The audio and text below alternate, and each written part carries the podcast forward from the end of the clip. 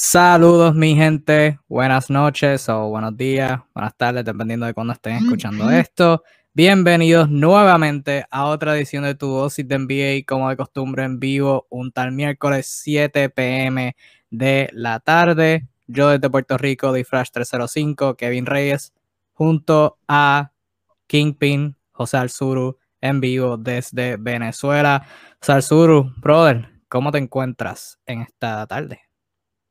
Feliz, feliz, feliz, Kevin, porque nada, estamos en la temporada muerta, siguen saliendo noticias, se están terminando de conformar las plantillas, comenzó la Summer League y bueno, nada, eso significa que ya, ya estamos cerquita, más cerca de lo que parece, de que comience la temporada. Eso así ya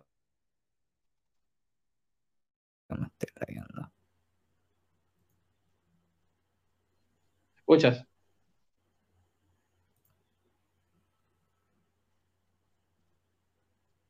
Dame break.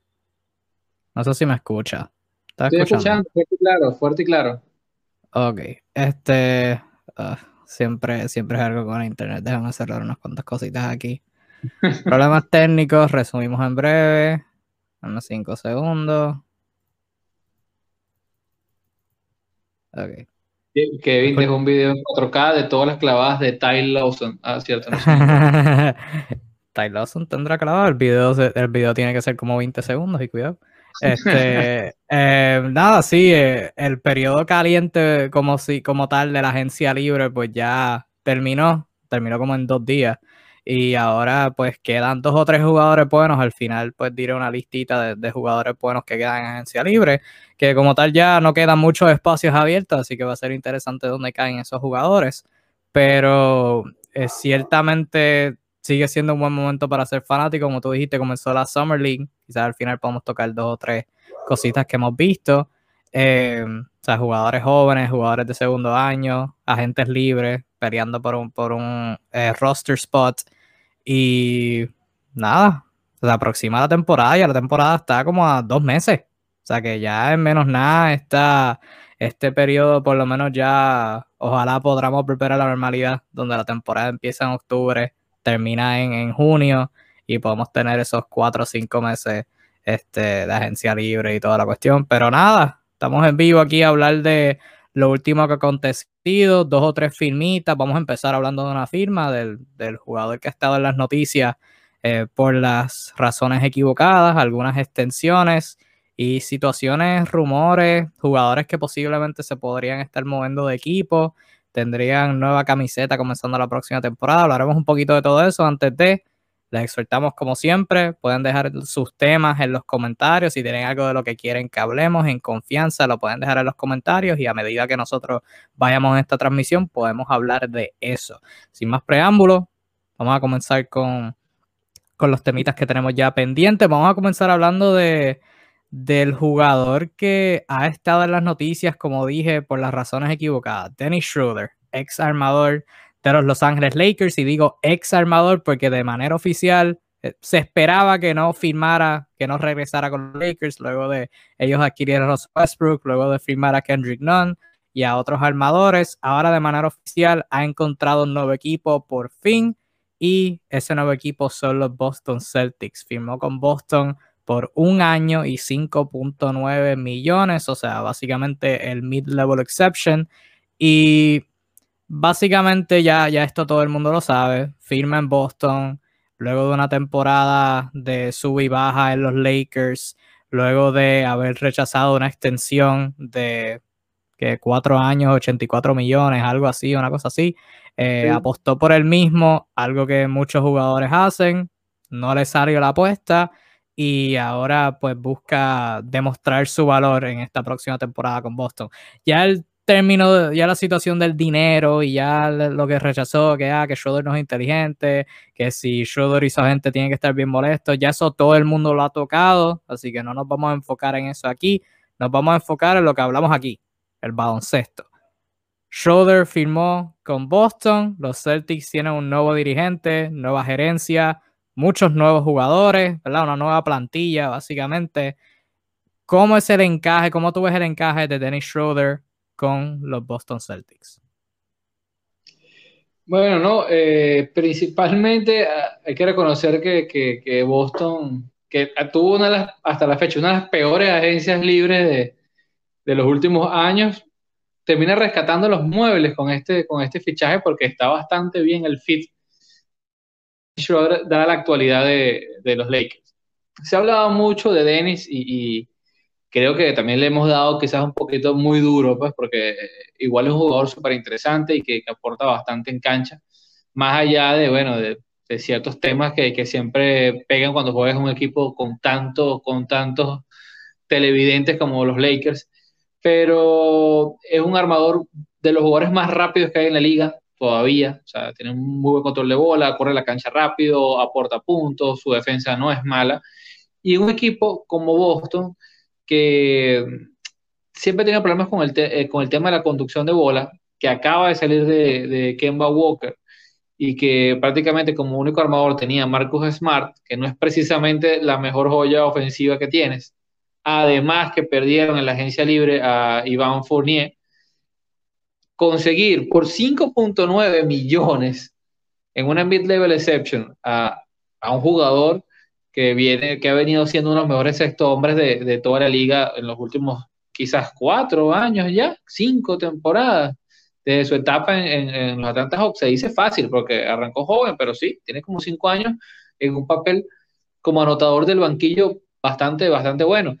Me parece que es un negocio, o sea, eh, es lo que yo llamo pescar en río revuelto, aprovechar las oportunidades y se hacen de un, de un base que si bien no es un armador al uso, pero te da mucha energía, te da mucha garra, precisamente Boston, un equipo que, que, que lucía, bueno, y sigue luciendo un poquito menos dotado en plantilla que el año pasado. Así que eh, de mi parte, Kevin, me parece que es una excelente adición. Además, que para Denis le abre cancha para, para poder demostrar lo que para él es su verdadero valor.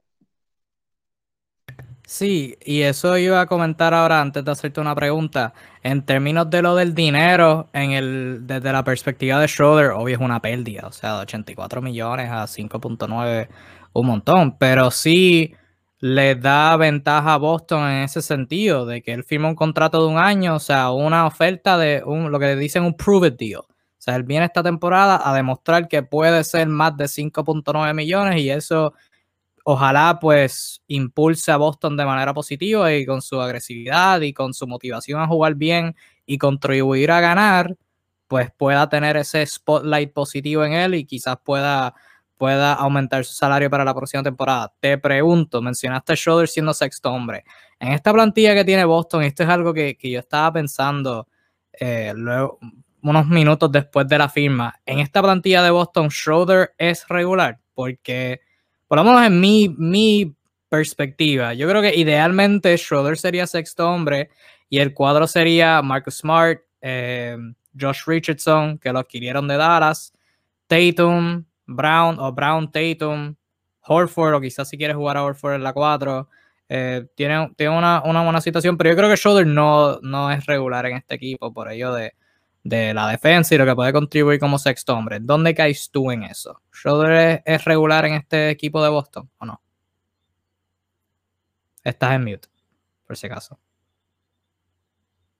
Ya va, sorry, sorry, sorry, No había pensado en eso. Pero es un gran planteamiento, es un gran planteamiento, porque efectivamente, si me preguntas a mí, o sea, yo creo que él, viene para, para, salir del banco. O sea, por, por, por estabilidad eh, Richardson debería ser el, el, escolta titular. Además que, que blinde un poco más en, en, defensa y arma un backcourt súper interesante con lo que puede hacer con Smart. Eh, Jalen Brown es un tipo bastante competente y Tatum, que hay gente que dice que es mal defensa, pero digamos que sus habilidades defensivas van más por, por la protección de aro. Eh, creo que hace un equipo muy, muy, muy sólido en defensa, pues, y, debería haber muchos minutos en, cancha. E, eso si ni hablamos que, bueno, Horford, aunque está viejito, los minutos que juegue, Horford sabe parearse con bastantes jugadores, y si le dan el chance a Lord Time, Robert Williams 3, este, arman un 5 defensivo que es lo que puede mantenerlos en la pelea esta temporada. Eh, así que, dado ese perfil, me parece que en situaciones que necesiten puntos, que las va a haber, eh, es donde cae perfectamente Schroeder como un revulsivo desde el banquillo, pues, metiendo electricidad, metiendo un poquito de conducción. Creo, creo yo, eh, creo no, estoy convencido que es, la función, porque cuando revisas el banquillo de Boston, que ya hemos hablado de esto antes, sigue habiendo una falta de, profundidad un poquito eh, difícil. Obviamente, las mayores esperanzas de, Boston son los puntos que puede aportar Schroeder si sale del banquillo y que sigue evolucionando el ahora sophomore eh, Peyton Pritchard, que no se la he visto nada mal en la Summer League, este, y es un jugador bastante interesante a tomar en cuenta. Pero es eso, Kevin. Yo creo que hoy por hoy Dennis Schroeder eh, va a tener, si quiere una titularidad, va a tener que ganársela, va a tener que quitar el puesto de Richardson con, con juego.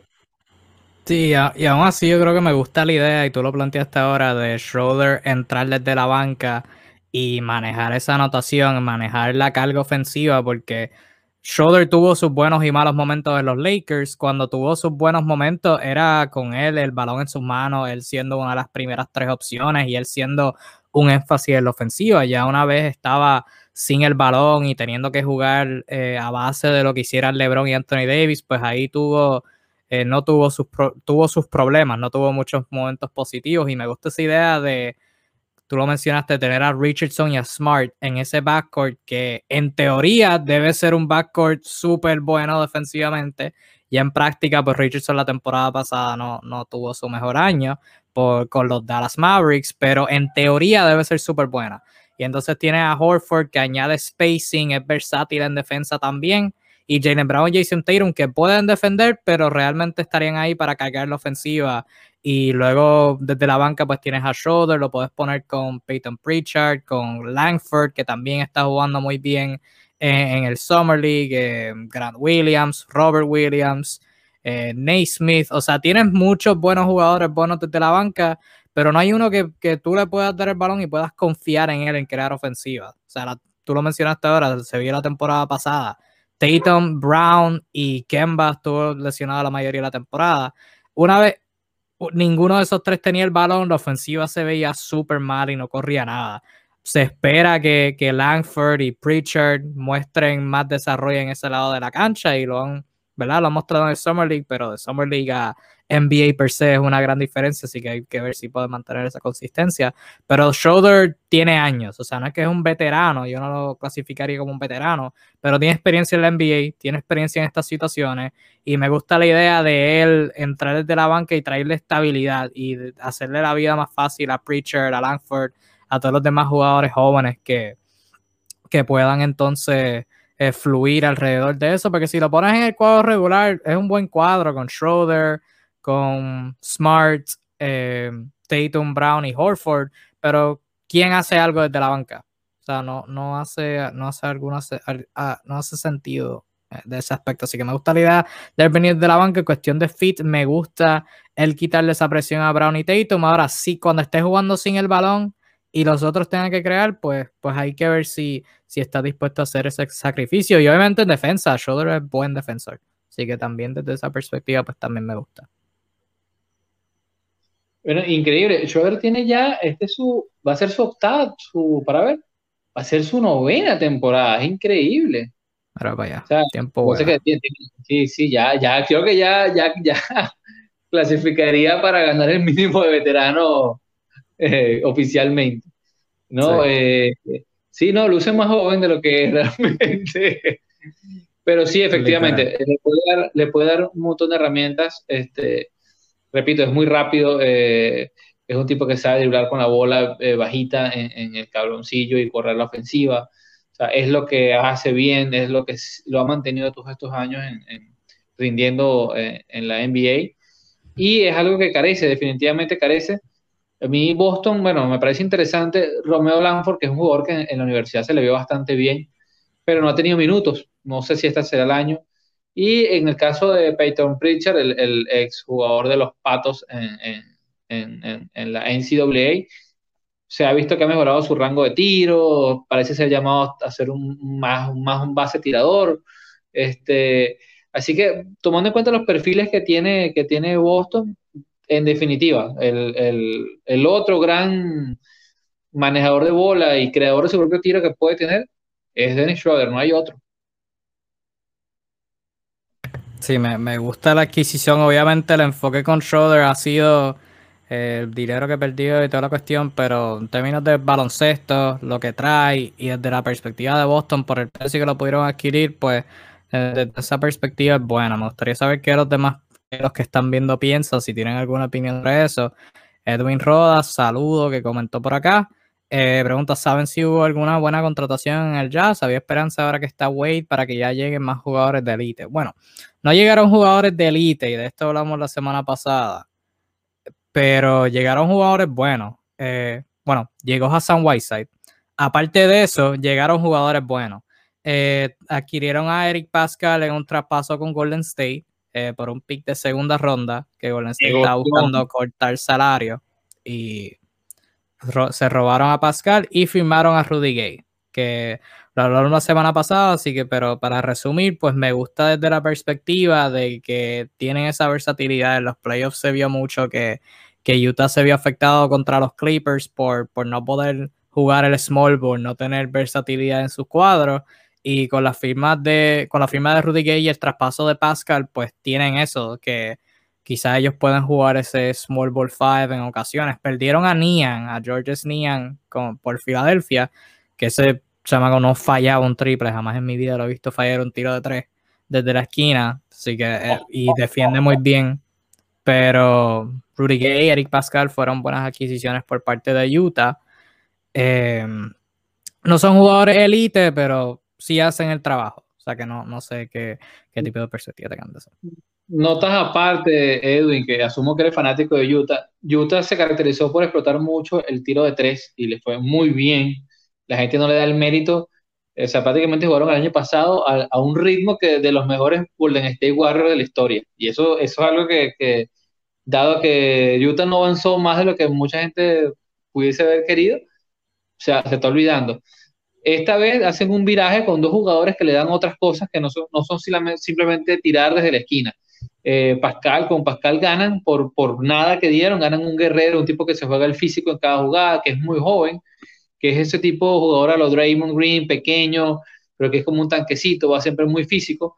Y con Rudy Gay ganan a, un, a, un, tipo veterano, pero anotador, que puede lanzar desde la media distancia, puede el triple, puede buscar incluso la canasta en el contacto. A pesar de sus 34 años, Rudy Gay hoy en día es, si no me equivoco, el quinto mayor anotador de todos los tiempos que nunca ha ido a un All-Star. Tiene más de 16 mil puntos acumulados en su carrera. Así que es, un tipo que sabe meter la pelota. Eh, y, son adiciones bien interesantes para Utah Jazz que aunque no sean muy rutilantes, pueden darle lo que no han tenido, pues de alguna manera. Sí, porque, porque por eso digo que no son jugadores élites, ciertamente, y Ah, no creo que Utah vaya a adquirir a jugadores elite, no tienen el espacio salarial para hacerlo, ni, ni, el, ni la manera de, convencer, pero, pero sí son jugadores que hacen su trabajo. Y de nada, Edwin, por, por los comentarios. César pasa por aquí, saludos César. Simmons a Warriors al final. De Ben Simmons hablaremos después, lo tenemos ahí en, en stand-by que yo no sé, Filadelfia no sabe, Ben Simmons no sabe, Golden State no sabe, pero, pero hablaremos de Ben Simmons más adelante. Y de hecho, Golden State salieron las noticias específicamente por Ben Simmons. De eso hablaremos ahorita. Eh, pero adquisición de Schroeder, en fin, muy buena. Muy buena por parte de los Celtics. Y veremos a ver qué puede hacer Schroeder, poder este, hacer el bounce back luego de, de apostar por él mismo y, y, no le salió la apuesta. Ahora veremos a ver cómo, eh, cómo termina. Hubieron muchas extensiones, hubo muchas extensiones esta pasada semana en la NBA, equipos buscando garantizar su, este, sus núcleos y específicamente fue lo que se dio. Empecemos con los Brooklyn Nets que en el papel figuran ser el favorito para el campeonato esta temporada. La duda con ellos era, y lo he hablado yo, eh, lo hemos hablado, eh, lo, lo, hemos traído a la conversación en pasados live. Después de esta temporada, ¿Cómo se ve el núcleo de Brooklyn? Bueno, por el momento figura verse igual. Brooklyn figura seguir siendo una amenaza en toda la NBA como un contendor para el campeonato. Extendieron a Kevin Durant de manera oficial cuatro años, 198 millones. Y al momento de nosotros estar aquí grabando, el equipo está en negociaciones con Kyrie Irving y James Harden para retenerlos y firmar las extensiones, extensiones máximas y mantenerlos por lo menos por tres, cuatro temporadas extra. Y Sean Marks, el apoderado del equipo, ha dicho que, espera que, las extensiones de Harden y Irving estén hechas ya para el comienzo de Training Camp. Que Training Camp comienza ya ahora como a finales de agosto, principios de septiembre, si mi memoria no me falla. Así que veremos a ver, estamos en stand-by desde esa perspectiva.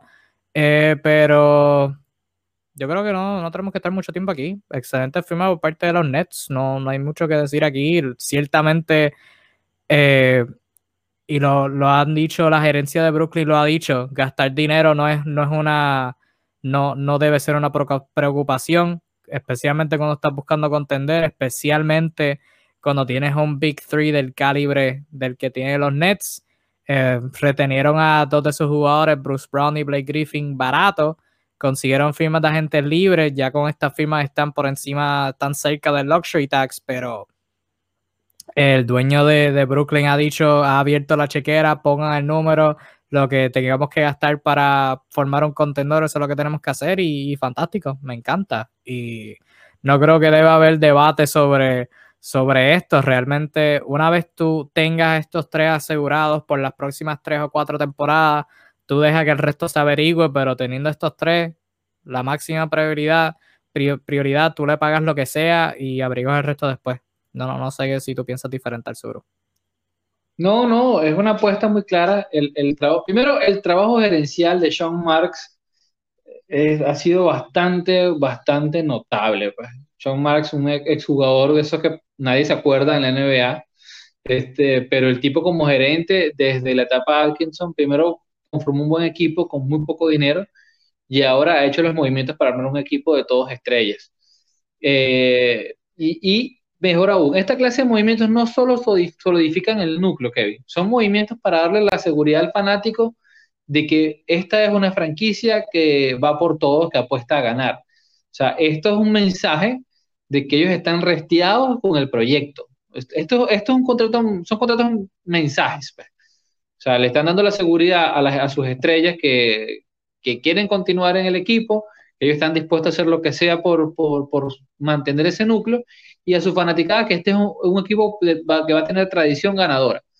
Entonces, en ese sentido, los Nets, que bueno, que ah, todavía viven en una, etapa de mudanza que, que, que, aún mucha gente recuerda la etapa en New Jersey. O sea, a ellos les costó mucho eh, crear esa identidad en Brooklyn. Ahora es que están logrando eh, eso. Y las estrellas le han traído tanto la venta de franelas, la, la, acumulación de abonos en, en, el Barclays Center. O sea, todas esas cosas a nivel de identidad cuentan y decir que tú por los próximos cuatro años estás asegurando a Kyrie Irving, a James Harden, a Kevin Durant, eh, son nombres muy grandes, son nombres muy grandes en la liga, con mucho peso, y lo hace prácticamente para los próximos cuatro años un perenne eh, asistente a lo que va a ser la fiesta de los playoffs. Así que los Reds de Brooklyn siguen ambiciosos, eh, siguen con todo, y eso es algo que, bueno, que evidentemente nos va a traer competitividad porque en el este, fíjate, fíjate Kevin, que mucha gente se queja de los super equipos, pero el este este año luce más competitivo, o sea, los demás equipos no se quedaron con los brazos cruzados, todo el mundo movió sus fichas y las movieron bien. Así que eh, eh, no debemos tenerle miedo a, los super equipos, al contrario, al contrario, eso tiene que obligar a los demás a ver qué hacen. Eso así, a la que un equipo se solidifique, los otros equipos van a decir, como tú dices, espérate, pero yo tengo que moverme para estar al calibre de este o competir con este. Y pues Milwaukee sigue siendo Milwaukee, son los campeones, no, no tienen que cambiar mucho. Si no está roto, no lo arregle. Eh, Brooklyn hizo sus adiciones, Miami, eh, Boston ahora con Schroeder, aunque perdieron algunas piezas, los Knicks, los Bulls. O sea que probablemente se me escapa otro equipo, pero. Charlotte, Charlotte, Kevin, Charlotte movió. Hablaremos de Charlotte al final. Tengo varias cosas que decir sobre Charlotte. Pero sí, o sea, súper, súper competitivo. Me gusta y como tú dices, Brooklyn tiene que establecerse porque digo gastar dinero, pero no siempre gastar dinero funciona. La última vez, pues la vez que, que los New Jersey Nets se movieron a Brooklyn, formaron el ahora eh, super equipo de, de, Paul Pierce, Joe Johnson, Kevin Garnett, Brook Lopez y Deron Williams y no funcionó, pero ahora, y como dijo Edwin, esperando que ellos estén sanos, o ellos estén sanos, ellos van a ser un equipo muy bueno y aunque uno se lesione, lo vimos la temporada pasada, aunque estén con dos, aunque estén con uno, sigue siendo un equipo súper, súper bueno. O sea que, que Dios nos ampare de que los tres estén saludables porque van a seguir siendo una amenaza por varios y varios y varios años. Ahora en esta próxima década y si se mantiene saludable, eh, es súper difícil. Ya a los Lakers no les falta mucho, a Miami hay que ver qué pasa con el desarrollo de Bama de Bayo, o sea, esa va a ser la constante. Los Nets ahora por los próximos años van a ser la constante, así que va a ser interesante ver qué equipos, eh, qué jugadores jóvenes se desarrollan, eh, qué equipos cambian, qué estrella pide un cambio, porque esta gente va a seguir ahí, o sea, no, no creo que sufran tantas lesiones son amigos, o sea que no, no van a querer separarse si todos firman una extensión en el mismo verano. O sea que ellos van a estar ahí, van a estar ahí, van a estar ahí, van a ser la constante. Así que me gusta, me encanta lo que están haciendo. Y tú lo mencionaste, Sean Marks no recibe el crédito porque obviamente este Big Three se formó por, por estos tres set panas y toda la cuestión, pero el traspaso por Harden, eh, las firmas que ha logrado, las adquisiciones que logró, o sea, adquirir a Bruce Brown cuando no era nadie, en Detroit cuando estaba siendo desperdiciado como un armador suplente. Y ahora pues, mira, mira lo que se ha convertido, el conseguir a Blake Griffin en eh, súper barato, conseguir a Landry Shamet, los armadores que consiguió Chris Triosa, eh, Mike James desde la Euroliga, o sea, mérito a Sean Marks, eh, si no hubiera sido por, por los movimientos de James Jones la temporada pasada, Sean Marks se hubiese ganado apoderado del año. O sea que mucho, mucho crédito a él y mucho crédito a Brooklyn que van a ser un peligro por los próximos años. Y, como tú lo mencionaste, la gente no le gusta los super equipos. Si no le gustan los super equipos, pues tendrás que, encontrar algo para que te gusten porque vas a tener que lidiar con los Nets por mínimo cuatro años. O sea que no hay mucho que se pueda hacer en esa perspectiva. Tal cual, tal cual el equipo vecino de los Nets en Nueva York, los New York Knicks, también hicieron sus movimientos. Hablamos de ellos la semana pasada. El movimiento que hicieron después de eso fue firmar a su jugador estrella a una extensión. Estamos hablando de Julius Randle, que evidentemente pues firmó un contrato con los Knicks, eh, formando parte de uno, de uno de los 50 power forward que firmaron en el 2019 no tuvo la mejor temporada y ahora de la nada se convirtió en un All-Star, en una estrella, el de estrella de los Knicks, el proveedor de esperanza de que los Knicks puedan formar un contendor en Nueva York y los Knicks eh, le dieron ese regalo de extensión. Eh, la extensión fue una de, de cuatro años, 117 millones para él permanecer en Nueva York. Los Knicks tenían espacio salarial, eh, lo usaron, firmando, reteniendo y adquiriendo a nuevos jugadores. Y ahora le dan una extensión a su estrella, al que figura ser uno de los mejores dos, tres jugadores del equipo por las próximas tres temporadas. Pero eso es algo curioso porque Randall la temporada pasada fue su primera así de All-Star, fue de la nada, o sea que está, ahí, es, hay ese limbo de que podrá mantenerse consistente o esta temporada fue una en un millón. Tú, mirando esta extensión que firmó Randall, proyectando lo que podría ser. ¿Buena firma o mala firma?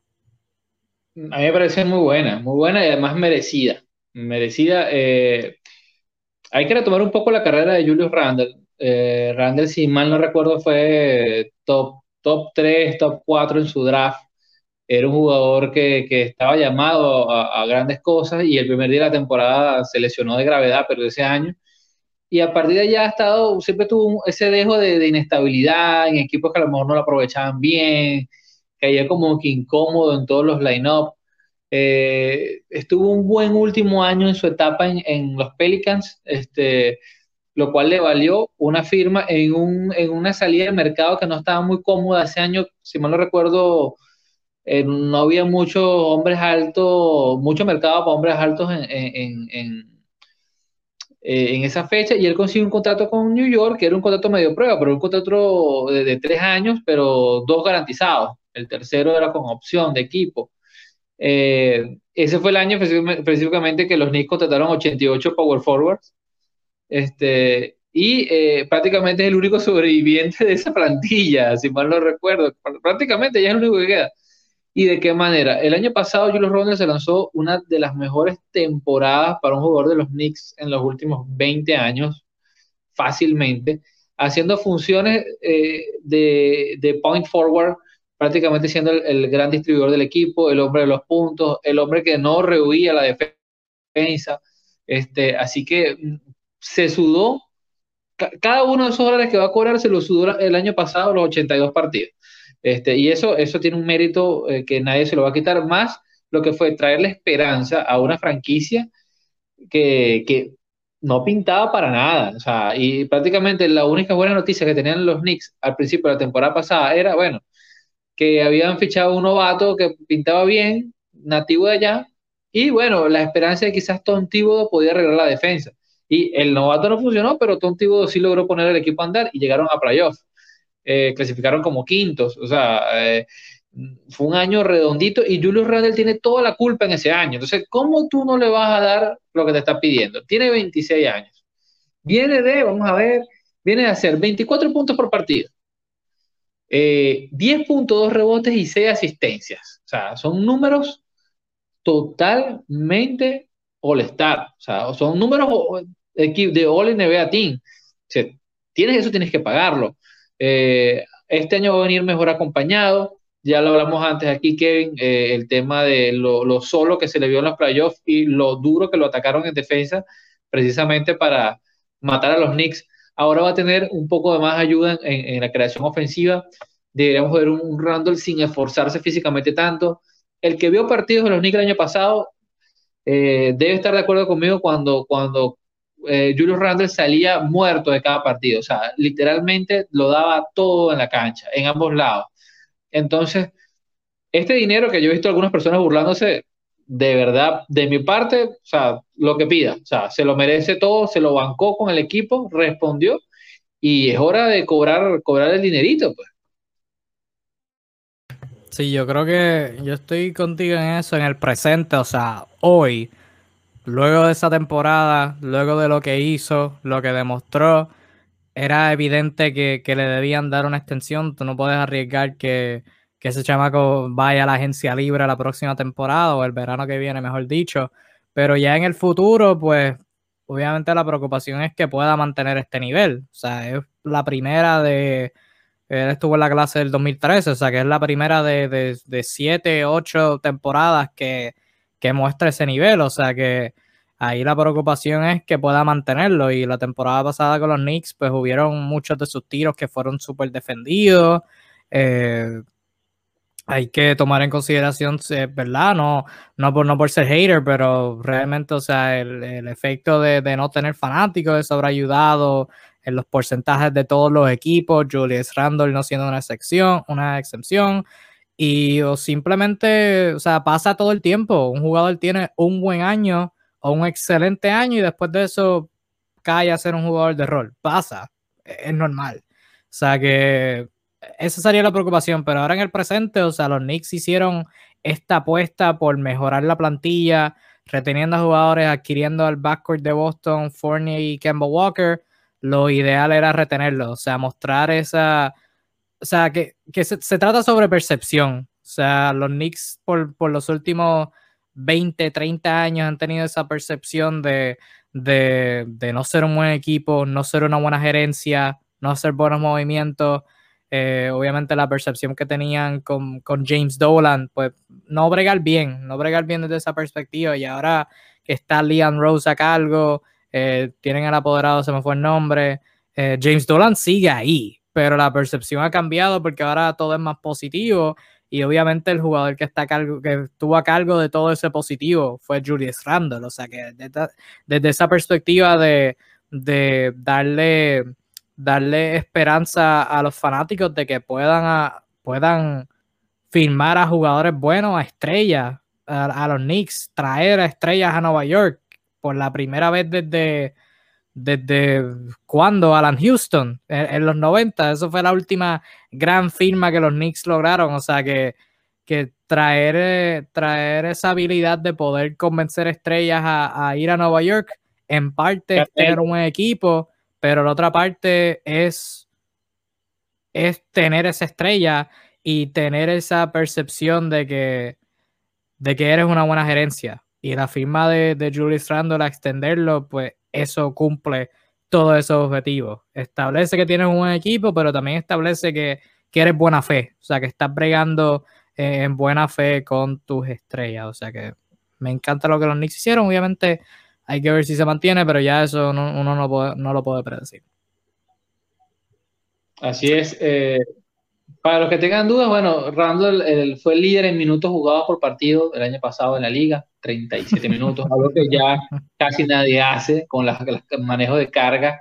Eh, entonces, sí, hay un factor eh, emotivo de parte de la fanaticada que es muy férrea, la fanaticada de los Knicks. Tú ves a un tipo jugando 37.6 minutos por partido en la NBA de hoy en día le vas a dar el aplauso y el dinero, porque está demostrándote que se, que se está jugando el físico por ti noche, noche sí y noche también. Así que eh, una mejora brutal en su, en su, en su tiro eh, de tres, sobre el 40%, cuando en su vida. Fíjate que a principios de la temporada, Kevin, no sé si recuerdas que creo que fue Matt Barnes, había hecho un comentario que Zion Williamson era Julius Randle, pero con salto. Entonces ahora podemos decir que eh, Julius Randle que es Zion Williamson con manejo de bola y tiro de tres. Eh, eh, sí, Julius Randle creo que se lo merece, o sea, ha tenido una carrera de verdad accidentada y esto es la estabilidad que quizás él, había estado buscando, un equipo por quien luchar. Sí, va a ser, va a ser bien interesante que puedan hacer esta temporada si esa mejoría este, puede continuar por parte de los Knicks. Y la última extensión, una que se esperaba, ya se había rumorado, y tú ves el dinero y tú ves la situación, era, era imposible que este jugador la rechazara. Estamos hablando de Luka Doncic de los Dallas Mavericks, eh, recién acabado su actuación en las Olimpiadas, donde lideró a Eslovenia al juego por el tercer lugar, por la medalla de bronce. Em, Luego de eso, estando en Eslovenia, el equipo de Dallas viajó, la gerencia y Dirk Nowitzki, bueno, Dirk Nowitzki es parte de la gerencia, viajaron y los hicieron la oferta y Luca eh, no se esperaba lo contrario, la aceptó. Cinco años, 207 millones de dólares para Luca mantenerse en Dallas. Obviamente, esa no es eh, eso no es signo de que Lucas se vaya a quedar por esos cinco años. Si algo nos ha enseñado la historia es que si un jugador no está feliz con su situación, el equipo no está haciendo un buen trabajo rodeándolo de piezas para contender, pues puede pedir un cambio y ya se acabó la historia. Pero garantiza su dinero y le da a Dallas esa seguridad de que lo tienen. O sea que a menos de que él pida un cambio, es cuestión de mantenerlo feliz pero cumplen eso y Luca va a estar ahí. O sea que ya, hablando de esto, no quiero enfocarme tanto en Luca, porque obviamente si tú eres Luca, tu primera extensión, 207 millones, tú jamás vas a decir que no. Y Trey Young también firmó una extensión, Shai Alexander también firmó su extensión, así que esto no es de, desde la perspectiva de Luca, es más bien desde la perspectiva de Dallas. ¿Qué tú esperas de Dallas? Primero, que has pensado de su agencia libre? Ya por lo menos una semana después de, de haber empezado su agencia libre, qué has pensado de, la agencia libre de los Mavericks y qué esperas de ellos ahora en estos, ¿verdad? Vamos a asumir que Luca se queda por los cinco años. ¿Qué esperas de ellos en estos cinco años que está Luca para, para hacerle un contendor, para ponerle piezas alrededor para que pueda competir por un anillo? Bueno, Kevin, la agencia libre de Dallas ha sido asquerosa, horrible, o sea, eh, todos sabemos lo que seguimos este deporte con, bastante cariño y presencia, que Dallas históricamente de verdad es uno de los equipos que peor le va a la agencia libre por razones que no voy a tocar. Eh, uno cree, o bueno, yo creía, pues, que ah, teniendo esta gema que es Luka Doncic, que de verdad es un jugador totalmente fuera de serie, eh, por algo es Wonder Boy, o Baby God, o como lo quieran llamar, o sea, el tipo está fuera del lote. Uno piensa que teniendo un jugador joven de ese nivel ofensivo y carisma, va a ser fácil llamar a, a otras estrellas de la liga.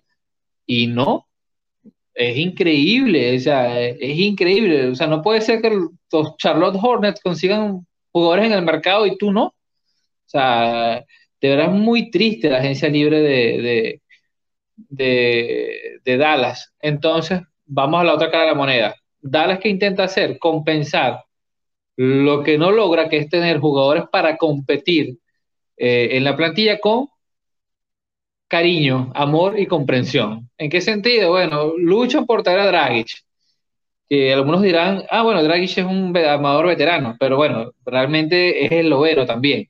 Eh, entonces, es amigo, es un mentor para, o sea, realmente esa es la principal misión de traer a Dragic, no porque Dragic sea, que ojo, es un buen jugador, pero no es por eso que lo persigue Dallas, lo persigue por su nacionalidad, realmente su nexo con, con Doncic, lo cual creo yo que es un craso error, eh, más porque Dragic ya ha dicho que no, no es de su agrado y, ha, sido otra negociación turbia, turbia en el sentido que los implicados no parecen estar contentos que ya Dallas tiene experiencia en esto. Eh, en segunda instancia, realmente Dallas no tiene nada, nada nuevo, no, ha solucionado ninguno de sus problemas. Entonces hacen esta cosa que es viajar a la vista de todos a Eslovenia ¿no? Muy bonito, muy bonito, ¿verdad? Ver a Dirk, ver a, a, Jason Kidd, a Mark Cuban, a Michael Finley. O sea, muy bonito, muy nostálgico. Es una manera de decirte, mira, Luca, te queremos, por favor, no te vayas nunca. Pero siguen sin resolver el problema. Como tú bien dices, eh, está en la obligación lógica de tomar el contrato y ya más adelante se verá y asegura su dinero. Pero hoy por hoy distan mucho mucho de ser el equipo que necesitan para eh, afianzar ¿no? a, a, Luka Doncic como líder de la franquicia y la franquicia como un equipo exitoso, un equipo a contender. Tan años luz de eso, Kevin. Sí, realmente yo creo que las expectativas de Dallas entrando a esta agencia libre eran demasiado de grandes. Yo creo que lo que se esperaba de ellos de adquirir una segunda estrella para Lucas, porque claramente por Singis no, no es eso, no ha demostrado serlo. Traer un DeRozan o traer un Lowry o traer un Chris Paul, eh, creo que era demasiado pedir realmente. Eh, Dallas no tiene, eh, o sea, no tienen el dinero para eso sin que se metan al luxury tax y, o sea, meterte cerca al luxury tax con ese equipo, pues no es lo más ideal. Y históricamente hablando, o sea, tú lo mencionaste ahora y, se, me, se me prendieron bien en el cerebro que Dallas nunca ha tenido éxito firmando a esa gran estrella en la agencia libre. Yo eh, no tengo una, enciclopedia histórica, pero por lo menos en esta década de los 2010, eh, lo que me viene a la mente son dos, Darren Williams y Dwight Howard, los dos en su prime. Cuando entraron a agencia libre, Dallas les tiró el pitch y no, no quisieron firmar con ellos. Eh, Dwight Howard ese año terminó con Houston y Darren Williams terminó en. ¿Dónde fue que terminó? No me acuerdo. ¿En Brooklyn? No, en Brooklyn. Brooklyn fue traspaso, no me acuerdo. Eh, anyway, el punto es que, o sea, no, no, no han logrado esa firma y hasta más reciente, DeAndre Jordan. Tenían el acuerdo con DeAndre Jordan y eh, le invadieron la, le invadieron la casa, a la casa de Andre Jordan y de manera mágica decidió, ah, me, voy para los Clippers. O sea, que, que, nunca Dallas ha logrado hacer esa firma y de hecho, recientemente salió que, que le ofrecieron 100 millones a, Kyle Lowry para que firmara con ellos y Lowry decidió irse a Miami con su pana Jimmy Butler, que de Miami hablaremos al final, no sé si lo que le esté pasando a Miami es por Dallas, por McCuban, pero este, cuando tú tienes un talento generacional como lo es Luka Doncic, apenas 23 años, teniendo una temporada sensacional de novato y una de las mejores, si no la mejor temporada de sophomore en la historia, y tú aprovechas este éxito adquiriendo a Reggie Bullock y a Sterling Brown, algo estás haciendo mal. O sea, el movimiento de extender a Tim Hardaway Jr. me gustó. Eh, quizás poquito más dinero de lo que yo hubiera ofrecido, pero hey, Tim Hardaway Jr. fue en los playoffs el segundo mejor jugador de ese equipo. Eh, tremendo tirador, tremendo jugador, talento ofensivo, puede ser bueno en defensa. O sea que extenderlo a él lo entendí. Lo entendí, me gustó. Boban, todo el mundo lo quiere, o sea, un jugador que tú quieres tener en tu camerino. Y cuando lo pones a jugar, pues tiene talento. O sea, que no es, no es que simplemente sea chistoso y que sí, o sea, el, hombre tiene talento. Para, un hombre grande tiene mucho talento. Pero aparte de eso, traer a Sterling Brown, Reggie Bullock, esas son tus dos mejores firmas. O sea, Reggie Bullock es bueno, fue regular en los Knicks y puede traer buenos, buenos minutos a Arendala. Sterling Brown el año pasado no jugó casi, pero esas son tus dos mejores firmas. Mm, ah, no sé, no sé, la agencia libre de Dallas no me ha gustado, pero proyectando para el futuro, ¿qué tú esperas de los Mavericks? ¿Qué, qué movimientos tú crees que tienen que hacer o qué tú harías en su posición para para construir un, contendor o algo, por lo menos que, haga semblanza un contendor en los próximos dos a tres años antes de que Luca vaya tocando a tu oficina y te diga, mira, este, si no me hace un, si no me formas un contendor ahora, yo pido un traspaso y me voy. Honestamente, creo que está en una posición bastante incómoda. O sea, habría que ver muchos movimientos pequeños para conformar esa plantilla o un gran movimiento de esos que no los veo haciéndolo porque eminentemente lo primero que cuando vamos a ver la, la, nómina de Dallas y los números, vamos a tropezar con la eterna pregunta de qué hacer con Porzingis, que fue una apuesta sólida y, comprensible en su momento, ¿no? Eh, Porzingis es un jugador que realmente goza de una salud bastante inestable, eh, es un jugadorazo, el unicornio, de verdad que es un tipo que a mí me gusta mucho, pero en apariencia da la impresión que el, fit con, con, Luca no es el mejor, ya han ocurrido varias cositas, eh, en cancha a veces se desconectan. Luca, pese a todo lo que dice la gente, y bueno, y es verdad, es un jugador todavía es muy maduro en aspecto de su juego y ama demasiado ser un pequeño Jordan y ese rol de jugador mesiánico y no le ha convenido al equipo realmente. O sea, este es un equipo que necesita otro manejador de bola, este es un equipo que necesita un hombre, un, hombre alto para jugar minutos que sea más sólido que Dwight Powell o, Dorian Finney-Smith. Entonces, tomando en cuenta que tienes un jugador, ojo con esto, que tienes un jugador que realmente no te va a jugar los 82 juegos, o sea, te va a jugar 50 en un año bueno, que es lo que ha venido promediando Kristaps Porzingis. Tu, tu rotación de hombres grandes debería ser un poquito más sólida. Entonces, eh, Dallas carece allí. Ha traído dos, dos tripleros que, bueno, sí, pueden ser útiles, cómo no, pero sigue sin tener un manejador de bola. O sea, fuera de Luca no hay nadie que entre a una penetración. Con el tiempo, eh, Tim Hardaway Jr. se ha retrasado más a ser un tirador. Eh, Jalen Bronson por momentos parecía ser ese jugador, pero Carlisle le dio algunos minutos al final de la temporada. Hay que ver cómo viene este año, si le dan el chance si Dallas en los próximos años no se plantea tradear a Porzingis, o sea, porque realmente, y es difícil que lo tome, ¿y qué te van a dar? O sea, eh, pero yo creo que es el, paso que deben dar, o sea, por doloroso que sea, por ya que convencieron a Luca de renovar, bueno, sigan dándole cariño para que se quede pero tienen que empezar a, depurar el tema de, del otro gran salario grande que no está resultando. Y yo sé que va a ser incómodo y podría retrasar un año más lograr el equipo que tú quieres, pero si cada vez que vas una agencia libre no consigues nada, o sea, ¿qué más te queda? Esta agencia libre claramente dejó mucho por desear si tú eres los Mavericks. Y proyectando ese futuro, déjame ver su situación salarial. Proyectando hacia el futuro, por Singis este próximo año se va a estar ganando 31 millones, así que uff, suerte consiguiendo algo. Eh, y Dallas no tiene muchos picks, o sea, la mayoría de los picks que tienen los dieron por el mismo Porzingis, o sea que el caso de Porzingis es uno de que si tú lo quieres traspasar, tienes que dar un pick de primera ronda, tienes que darle algo de valor al otro equipo para para tomar ese chance, pero no tienes esos picks, o sea, no, no tienes mucho ahí. Eh, aparte de eso, no, no, no va, la situación salarial no va a mejorar mucho entrando al 2022-2023. Así que va a ser bien interesante que hacen. Eh, yo te propongo un cambio. Yo, yo tengo un traspaso por Porzingis. Traspasa Porzingis. Ah, estás en mute. así que estás hablando, pero no sé lo que estás diciendo. Eh, listo, listo. Sí, es que estás haciendo comentario y no, no sé qué dice, así que no sé. Eh, pero te tengo un traspaso por Kristaps Porzingis. Eh, Kristaps Porzingis a la selección nacional de Eslovenia a cambio de Mike Tobey. ¿Quién dice que no? Bueno, se puede hacer, es legal. Yo, creo, yo, creo, que yo creo que Eslovenia diría que no, realmente. Mike Tobey, para contexto, es el, centro regular de Eslovenia. Chamaco muy bueno. Muy, muy bueno. Me gusta lo que hice las Olimpiadas.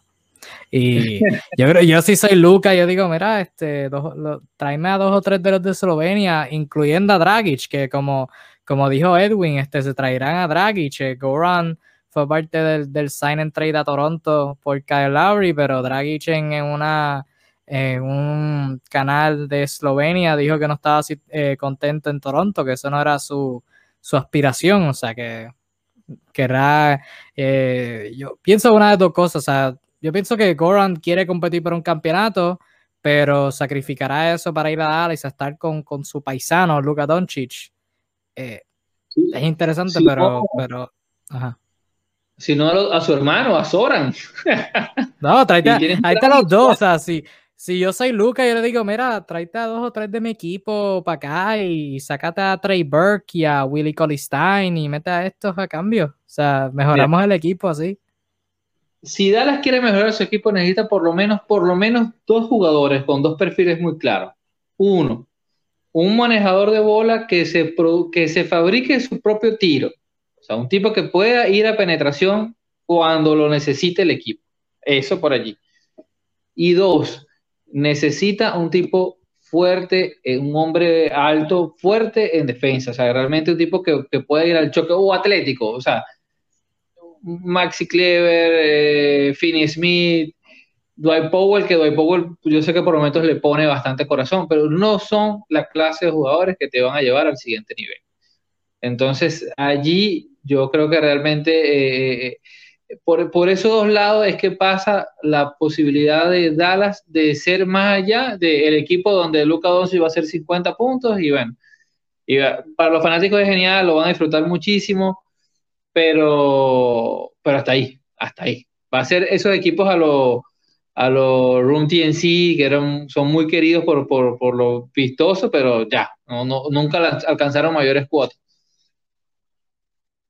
Sí, es un equipo que Luca va a hacer su mayor esfuerzo, pero al fin y al cabo va a estar tan cansado para el final de los playoffs, probablemente se lesione por ello de, estar tomando la carga, que no, van a tener suficiente para, para, ayudarlo a él. O sea que hay que ver cómo mejoran, pero la presión está en ellos. La presión definitivamente está en ellos. Y hablando de equipos eh, que tienen presión, hablemos de los Philadelphia 76ers, que tras otro año de decepción, de no llegar a, una final de conferencia en el este, eh, hicieron todo lo posible por... Eh, esto, esto es bien chistoso. Eh, antes, de, antes de, yo decir lo chistoso, el contexto es que Ben Simmons obviamente está, ha estado involucrado en varios, numerosos, super duper muchos, cualquier sinónimo que puedan decir de muchos, eh, rumores de traspaso para salir de Filadelfia.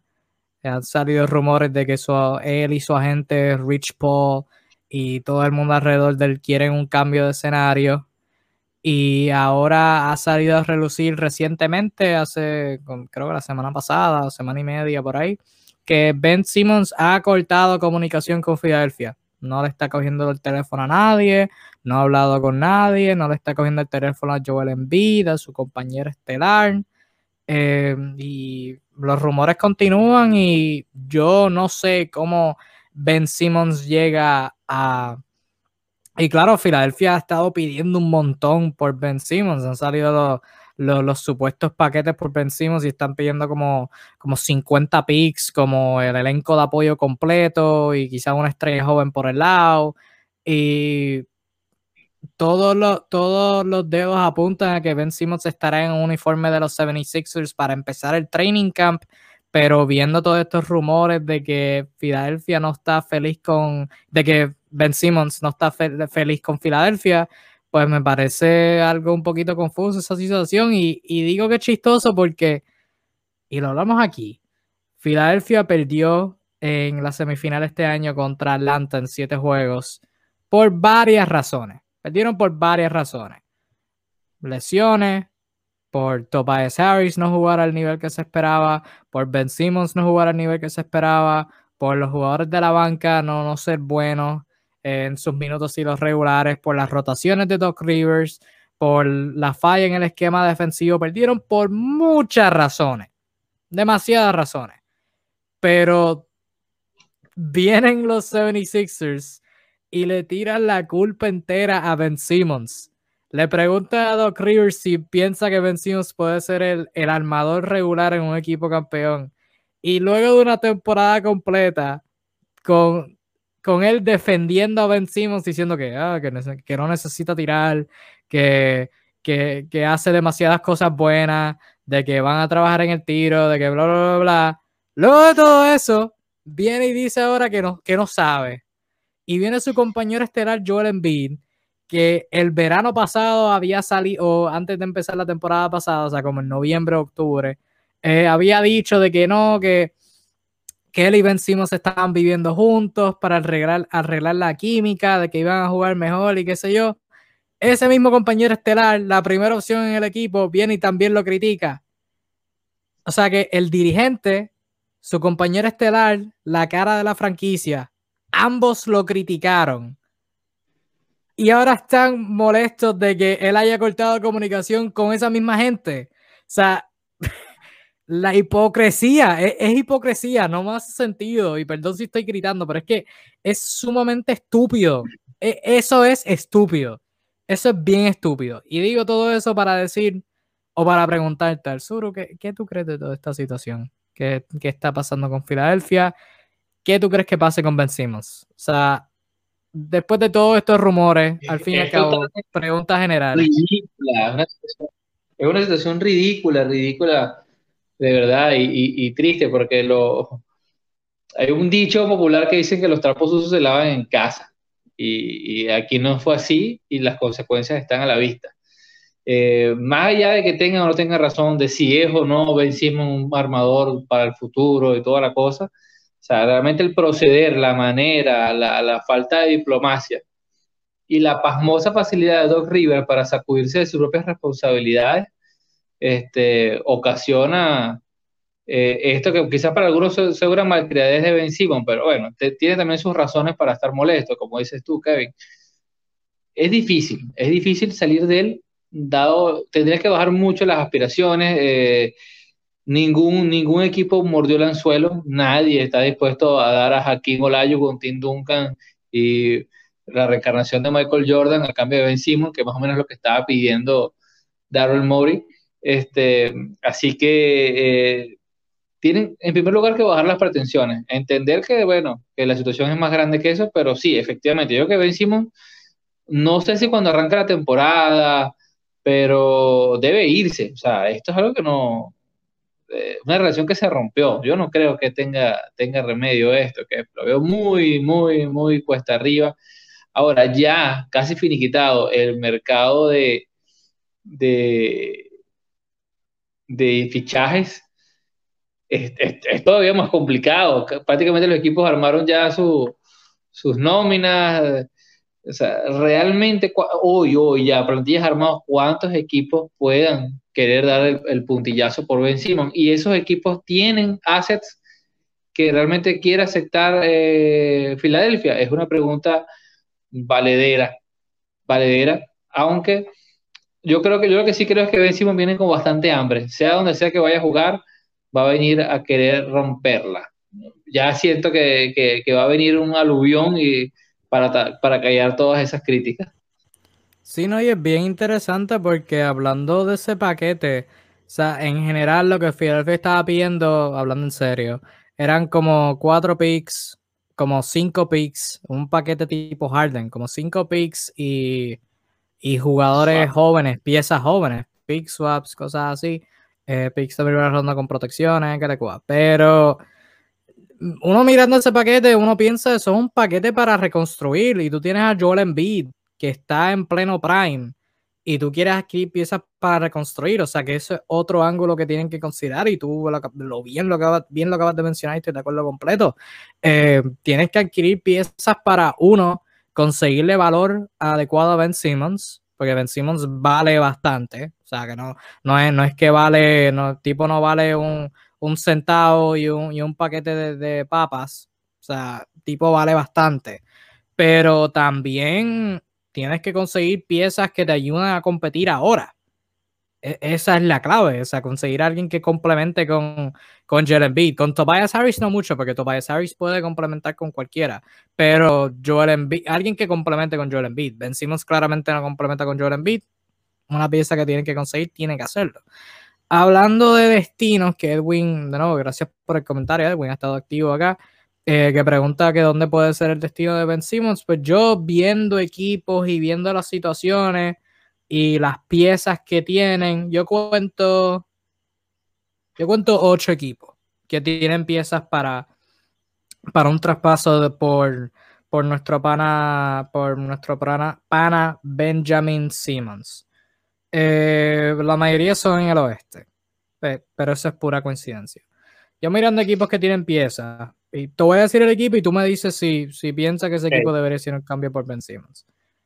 Eh, un equipo por el que vamos a hablar ahorita, así que no quiero enfocarme tanto aquí, pero los Charlotte Hornets. Los Hornets tienen muchas piezas buenas jóvenes, eh, o sea, que puedan ser traspasadas. Ah, yo, tenía, yo tenía la plantilla, la, plantilla aquí. O sea, jugadores que pueden ser traspasados, aparte de las estrellas y los jugadores que acaban de firmar, eh, Myers Bridges, PJ Washington, eh, Jalen McDaniels, Vernon Carey, eh, Book Knight. O sea que tienen muchos jugadores buenos, jóvenes buenos, para ahí está la clave. Son jóvenes, están desarrollándose. O sea que ahí entra lo, que estábamos hablando de, Exacto, ahí. O sea, quieres buenos jugadores. Sería un buen cambio si Charlotte lo quiere hacer. Y Ben Simmons sigue siendo joven, o sea que no, no afecta tanto el, el timeline de querer construir un contendor con la Melo Ball y Terry Rozier y compañía. Pero desde la perspectiva de Filadelfia, eh, quiere seguir compitiendo. ¿Dónde está la balanza ahí? O sea que ahí entra una duda. Pero aparte de ellos, y vamos a enfocarnos en ellos ahorita, así que no, no quiero hablar tanto de ellos ahora. Pero otro equipo que yo creo que puede hacer un cambio por Ben son los Cavs.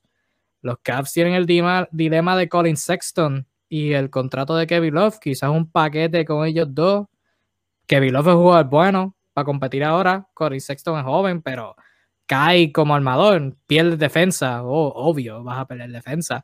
Pero son piezas jóvenes. ¿Qué, qué, tú piensas de, de, un posible cambio entre ellos Que, que vencimos no va a querer ir a los Caps. Es cierto, es cierto. Pero puede, puede seguir la trayectoria de LeBron, de, de ir a Cleveland, buscar ganar el pues, campeonato ahí. El nuevo chico de Akron yo te voy a decir, que, que tú continúes, yo te voy a decir el equipo que realmente debería ir por Ben Simmons, y no lo va a hacer porque no hacen nada, pero, pero el, equipo que realmente o sea, debería ir por Ben Simmons, porque Ben Simmons cobra 30 millones de dólares, también hay que decirlo. Por eso que no es tan fácil hacer el fit de salario. Pero deberían ser los Spurs, los San Antonio Spurs. Ese es el equipo que realmente de todos creo que es el que tiene las, las piezas y el, el espacio salarial para absorber eh, es más, incluso una negociación donde tú dejas a DeJounte Murray por, por Ben Simmons me parece justa para ambas partes. De hecho, era uno de los equipos que tenía en la lista, los San Antonio Spurs. Aparte de DeJounte, tienen a Keldon Johnson, eh, Jacob Burrow, eh, Lonnie Walker, o sea, muchos buenos jugadores, Derek White, Devin Bassel, buenos jugadores jóvenes, pero ahí de nuevo, la balanza, o sea, tiene jugadores buenos jóvenes, Deontay Murray te trae defensa, pero es bastante bueno como para competir por un campeonato ahora. E, esa, e, y, hay muchas dudas con, con todos estos equipos. Eh, otro equipo que mencioné que tengo en la lista, los Thunder. Los Thunder tienen un montón de jugadores jóvenes y un montón de picks de primera ronda. pero la balanza, o sea, si tú eres, tienes picks, o sea, vas a tener los picks. Créeme que vas a tener los picks. Si OK si le da la gana, vas a tener los picks.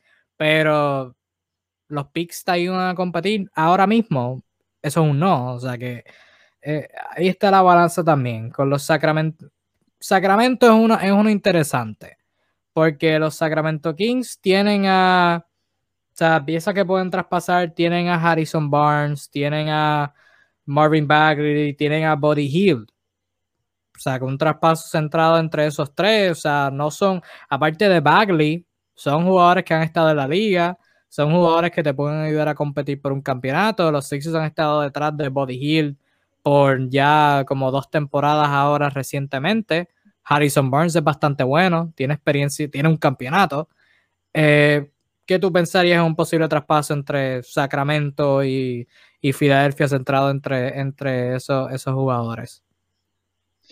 Mira, eh, no sé, podría ser hay piezas interesantes, puedes dar una oportunidad a Bagley Jr., traértelo. Eh, obviamente está el tema de Buddy Hill, que, que Buddy que es un jugador que caería bien en, en, los, en los Sixers. El tema que creo yo que, es la, disyuntiva de, de los Sixers es que los Sixers en cualquier negociación van a necesitar un base. Necesitan un base, un base que pueda jugar el pick and roll con Joel Embiid y ahí es donde creo que se les enreda un poco el papagayo entre lo que ellos pueden obtener. Eh, eh, porque pocos equipos, eh, ahorita en una NBA que hay tan buenos bases, este, están dispuestos a dar. Así que lo que te quedan son esas piezas remanentes, por ejemplo, las que tú estás mencionando. O sea, ¿qué puede dar? Los Sacramento Kings no te van a dar a un Fox. O sea, te darían a Tyrese Halliburton. Eso sí sería un excelente cambio. Pero no, no creo que lo hagan. O sea, o sea, realmente Ben Simmons es un excelente jugador, pero por sus mismas peculiaridades tiene un mercado eh, muy reducido. Eso es lo que pasa con, esta clase de unicornios que, se salen un poco del canon en una NBA que cada vez se por ciertos, por ciertos estándares de jugadores, ciertos perfiles. Pero no, no lo veo en Sacramento. No lo veo en Sacramento. Pues te traigo los tres mejores destinos para Ben Simmons. Eh, en términos de orden de probabilidad, por lo menos de mi perspectiva. Eh, Golden State. Golden State, alguien lo comentó por aquí, eh, alguien en los comentarios lo. César, César lo comentó ahorita. sí, que lo habíamos contestado. Que Golden State es uno que se ha rumorado y Golden State tiene. Obviamente se veía mejor para el draft, porque tenían los dos picks de la lotería. Ahora, pues, Andrew Wiggins, James Wiseman, algunos de los jugadores jóvenes que, que están bajo contrato. Em, son, son quizás piezas buenas. Y quería hablar de Golden State ah, como, como fuera, pero ya que estamos acá, pues voy a aprovechar a meter esto. Han salido reportes de que ejecutivos de los Warriors están divididos, algunos en favor, algunos en contra, entre un sobre un posible fit eh, entre Draymond Green y Ben Simmons en cancha. Eh, tiene sus pros, tiene sus contras, así que con buena razón este, Golden State está dividido en eso. Uno que pensaría sobre un posible traspaso entre Golden State y Filadelfia. Los pongo tercero en este orden de probabilidad porque no, no adquirirían un armador. Tendrían un proyecto en James Wiseman, un alero bueno en Andrew Wiggins.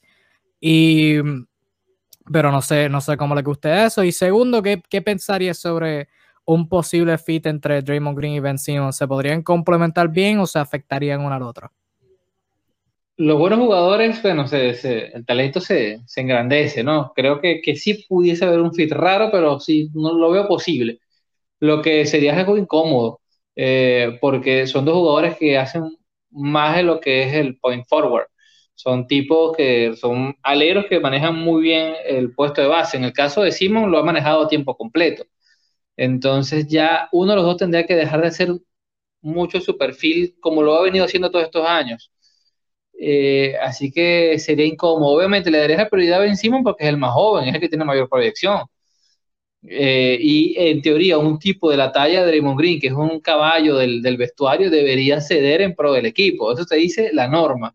Sin embargo, dado el carácter tan peculiar de Draymond Green, que dicen las malas lenguas que terminó de expulsar a Kevin Durant del equipo, mm, ahora que lo pienso bien, no creo que sea una buena idea. Si es mejor, sigamos con el, equipo número 2, Kevin.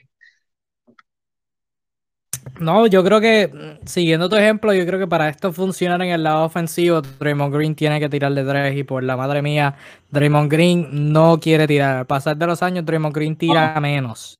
O sea, está solo, solo y no quiere tirar. O sea, y entiendo que es bueno conseguir el mejor tiro, sea, si tienes que coger entre un tiro abierto de Draymond Green y un tiro defendido de Curry, tú tomas el tiro defendido, lo, entiendo. Pero llega un punto en donde si tú tienes una huira, tienes un tiro de tres súper solo que nadie te está defendiendo, catch and shoot. O sea, hay cosas y hay cosas, hay tiros y hay tiros. Pero en, defensa, en defensa, un dúo de, de Ben Simmons y Draymond Green en defensa, que pueden defender unos cinco. Ahí, ahí sí da miedo. Ahí sí da miedo. Ahí sí. De esa perspectiva da miedo. Oh, pero nada, equipo número dos. Los Minnesota Timberwolves. Los Timberwolves tienen una situación interesante con teniendo que rodear a, a Kat, a Carl Anthony Towns con, eh, con mejores piezas. Ben Simmons es una mejor pieza. Philadelphia conseguiría su armador con D'Angelo Russell. Eh, Malik Beasley está por ahí. Tienen otros jugadores buenos. Josh Okogie es uno. Eh, ¿Cómo se llama este tipo? Que no fue el nombre. Uh, Jared Colbert, que es un proyecto, no ha, no ha funcionado tan bien. Quizás un cambio de escenario también le ayude. Un posible traspaso entre Minnesota y Filadelfia centrado en Ben Simmons y D'Angelo Russell. ¿Cómo tú ves eso? Excelente, que sería una gran negociación para los Sixers. Eh, conseguirían un, un, base que que tiene capacidad, tiene puntos en las manos y es de lo mejor que pueden conseguir dada la situación. Eh, y quizás un segundo jugador que le pueda seguir para, para mejorar su, eh, su banca, además de alguno que otro pick. Eh, por el lado de, de Ben Simon, brutal, o sea, hacer llave con Carl Anthony Towns sería, creo que algo que todos quisiéramos poder ver. Da la versatilidad de Carl Anthony Towns y, y la poca competitividad en Minnesota eh, sería algo, algo llamado. Otra cosa que en Minnesota, eh, para quienes nos ven, hay una peculiaridad. Hay muchos jugadores de perfil anotador. Hoy en día, de hecho, y, es un problema, porque De Angelo no es tampoco el mejor habilitador que hay en la liga, ni mucho menos. Eh, Anthony Towns tiene su porción de anotación bastante alta, se supone que es el líder. Malik Beasley no le pasa la pelota a nadie. Y eh, este chicuelito, Anthony Edwards, que es una bestia, su perfil es de total scorer. O sea, ya tienes cuatro gallos ahí que, son de los que van siempre a anotar. Entonces, sacrificar uno o dos por un tipo que su visión de juego sea su vida, creo yo, y estoy totalmente convencido que los hace automáticamente mejor equipo. Es uno de, esas, eh, uno de esos eventos donde menos es más. Así que sí, me gusta, me gusta, me gusta Minnesota. Y desde la perspectiva de Filadelfia, pues adquieren su armador, DeAndre Russell, bien sea peor que Ben Simmons, no es malo. O sea, hace, hace que dos años fue un All-Star. O sea que puede ser súper bueno cuando está saludable, es un excelente tirador. Eh, digo, no diría excelente, pero es bueno. O sea que complementa a Joel Embiid bien desde esa perspectiva, tiene un buen tiro de mid-range, o sea que que le abre la cancha a, Joel Embiid y le, da más espacio para trabajar. Y si adquieren a otro jugador como Malik Beasley para que pueda venir desde la banca, mejor aún. Que Philadelphia ha tenido ese problema el año pasado con, su segunda unidad. Traer a alguien como Malik Beasley que puede ser esa constante también es bueno. Eh, pero el equipo número uno, y esto es un asunto de matar a dos pájaros de un tiro.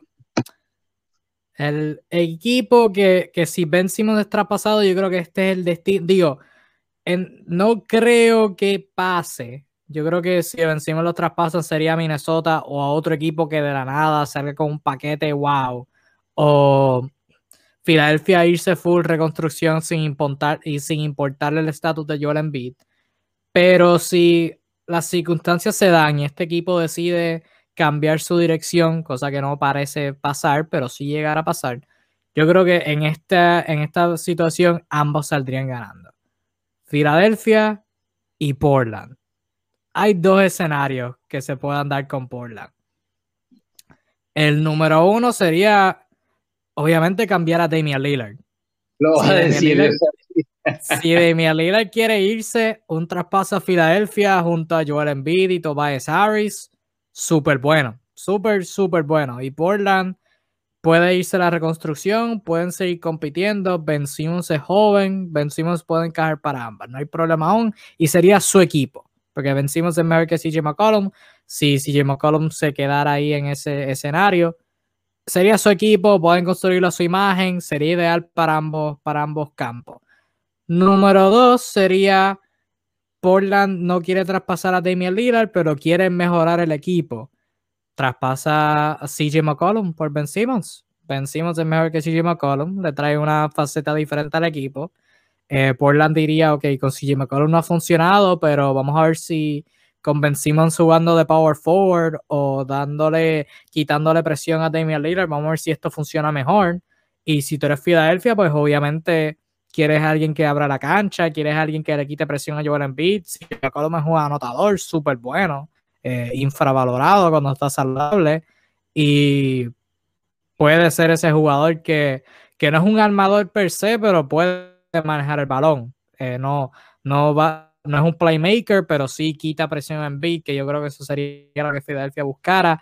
Pero, ¿qué dices tú? Un posible traspaso entre Portland y Filadelfia en caso de que A. Ah, Lillard quiera irse y Filadelfia sea uno de sus destinos. Ahora bien, si Lillard quiere irse, sería un sitio que él quiera, dado a, la, a lo que ha hecho por Portland, es lo que espero, esos acuerdos no oficiales que se hacen entre, entre estrella y gerencia, o B, algo por CJ McCall. ¿Qué dices tú? Oye, está difícil, ¿no? Creo que, bueno, el, escenario más win and win de los dos equipos es realmente con la salida de, de Lillard, ¿no? Lillard en su ganas de seguir compitiendo y, bueno, sí tener un ambiente nuevo, un equipo con otras otras características, este, menos ambicioso tal vez, eh, sea la manera de decirlo. Creo que ese sería el mejor escenario. Obviamente, ya aquí la perspectiva de, de Daryl Morey de obtener un montón de cosas se minimiza porque te están dando a una superestrella. Eh, sería básicamente un one-on-one -on -one y lo demás sería para cuadrar salarios netamente. O sea, esa clase de negociaciones, que cualquier cosa para que cuadre salario y realmente es uno por uno. Eh, fuera de eso, la de CJ McCollum no sé, no, no la veo, no la veo, no la veo, la veo muy, muy, muy, muy difícil. Y a esta altura ya entraría otra pregunta, ¿qué tan rota está la relación de Lillard con el equipo? Dado, dado también las malas negociaciones. Me gusta la primera, me gusta la primera opción. Creo que, creo que sería algo lindo de ver. Sí, sería. No, no, no creo que pase porque requieren de uno, líder querer irse y dos, líder querer ir a Filadelfia. O sea que es poco probable, especialmente que Lillard se quiere ir ahora. Ya hay que ver si para el año que viene o para el tiempo que Lillard se quiera ir, si es que decide querer irse, Ben Simmons sigue en Filadelfia o si, este, si el paquete se ve diferente, si ya el valor cambia, hay que ver qué pasa. Pero en términos de ahora, si un cambio va a ocurrir, yo creo que eso sería el destino preferible para ambos lados, lo que como tú lo dijiste, win-win. Ahora bien, eh, yo al comenzar de todo este proceso, una vez la temporada de Filadelfia terminó, yo dije que Ben Simmons empezaba la temporada que viene en Filadelfia porque todavía es joven, tuvo una temporada, una serie mala, eh, pero hay tiempo para crecer, hay tiempo para mejorar y tienen espacio para, para para él mejorar su tiro de afuera, para el equipo cambiar, este, calibrarlo más a su estilo de juego. Pero luego de todo lo que ha pasado, ahora que ha salido los comentarios que Ben Simmons quiere un destino diferente, luego de todos los rumores de cambio eh, y especialmente con Ben Simmons eh, estando fuera de fuera del loop, no estando en contacto con su equipo, todavía sigo pensando que empieza la temporada en Filadelfia pero no, no sé cómo vaya a funcionar porque A, esa fanaticada no perdona, y eso es algo que no se ha hablado de todo esto, esa gente de, de Filadelfia son, no sé cómo describirlo, pero son una experiencia, son una experiencia, son súper leales a su equipo, pero son los primeros que van a criticar a su equipo. Y considerando lo que ha pasado con Ben Simmons, considerando el final a su temporada. No creo que sea una temporada muy linda, especialmente cuando saca la primera semblanza de, adversidad. Philadelphia empieza a perder juego, Ben Simmons tenga un stretch malo de partidos, cómo va a ser la recepción, cómo va a ser la experiencia ahí. Tengo mis dudas, que sea muy bonito. Y dos, principalmente, cómo Ben Simmons va a entrar ese camerino mirándole a la cara a un dirigente que expresó inseguridad sobre sobre él ser el regular en su equipo campeón y su compañero estelar que, que lo criticó a voz alta. O sea que no sé cómo va a funcionar esa dinámica. Yo creo que si Simmons empieza la temporada en Filadelfia, no va a ser muy linda la experiencia. Pero si no va a empezar la temporada en Filadelfia, eh, los Sixers, por su propio mal, empezaron pidiendo demasiado y ahora van a tener que pedir demasiado de menos para, para que otros equipos quieran a Ben Simmons después de, todo lo que, lo que estaban pidiendo por él. Kevin, eh, ¿tú hubieses tomado la, negociación por Brogdon, la propuesta con Indiana? No. No. Y ahora, en retrospectiva, en retrospectiva, hoy por hoy. Bueno, ahora sí. Si, la, hacer hoy, si la volvieran a hacer hoy. La pensaría bueno, la primera, la primera vez que salió, digo, no desde el saque. Pero hoy por hoy la pensaría. Pero también yo no pediría 50 picks de primera ronda en el primer lugar. O sea que ya ahí es una situación de, reconocer lo que, lo que está pasando. También hay que reconocer que vencimos, tú lo dijiste, está cobrando 30, 30 millones, pero también tiene cuatro años de contrato. O sea que no es como muchas estrellas que tienen uno o dos años. O sea, un equipo adquiere a Ben Simmons y lo tiene por, por múltiples temporadas. O sea que eso es otro aspecto a considerar. Eh, mano, yo creo que Filadelfia, yo creo que, y es saludable, es, eh, no, no se lesiona. Yo creo que Filadelfia, por su propio mal, van a tener que, empezar a pedir de menos. Y van a terminar con algo que, no quisieron. Y lo hicieron, ¿verdad? La estrategia, entiendo la lógica. No querer recibir de menos. Pero la ejecución creo que pudo haber sido mejor. Pero hay que ver cómo termina este, este capítulo. Este capítulo no ha terminado. Ben Simmons está, no ha contactado a Filadelfia, no, ha salido nada. Lo único que ha salido de Ben Simmons público es él tirando tiros de tres eh, es una práctica que sale todos los años. Hay que ver qué pasa con Rondo. hay que ver qué pasa, pero eso sale todos los años. Todos los veranos sale Ben Simmons tirando de afuera y dice, este es el año. Este es el año que, está intentando los triples. Nunca pasa. Así que... Ah, este hay, que, año. hay, que, ver qué pasa. Este es el año. Te lo digo yo, este es el año. bueno, antes de concluir, yo voy a estar breve en esto, porque este es un tema. Eh, bien estúpido. La NBA abrió dos investigaciones sobre tampering. Eh, tampering, como sabrán, es básicamente o sea, hablar antes de tiempo con agentes libres, eh, cosas, básicamente. Ese es el breve, resumen de lo que es tampering. Y están abriendo, abrieron ya dos investigaciones sobre posible tampering en la agencia libre, una siendo contra los Chicago Bulls y su firma de Alonso Ball, y la otra siendo contra los Miami Heat y su firma de Kyle Lowry. Eh, el eh, si la NBA encuentra que, los equipos cometieron tampering, las posibles consecuencias pudieran ser. Ah, espérate, eso fue, no me di cuenta. Eh, las posibles consecuencias de los Miami Heat y, Chicago, y o Chicago Bulls resultar culpable de tampering podría ser que el movimiento, los movimientos sean vetados y que los jugadores van a ser agentes libres. No creo que pase. Pero lo que más probable pueda pasar es pérdida de picks. Ahí no hay, no, no hay limitaciones a, posibles picks que, que, puedan perder y posibles multas a eh, personas de la gerencia que estuvieron involucrados en la firma. Antes de pasarte a ti, yo voy a dar mi opinión bien breve esto es estúpido.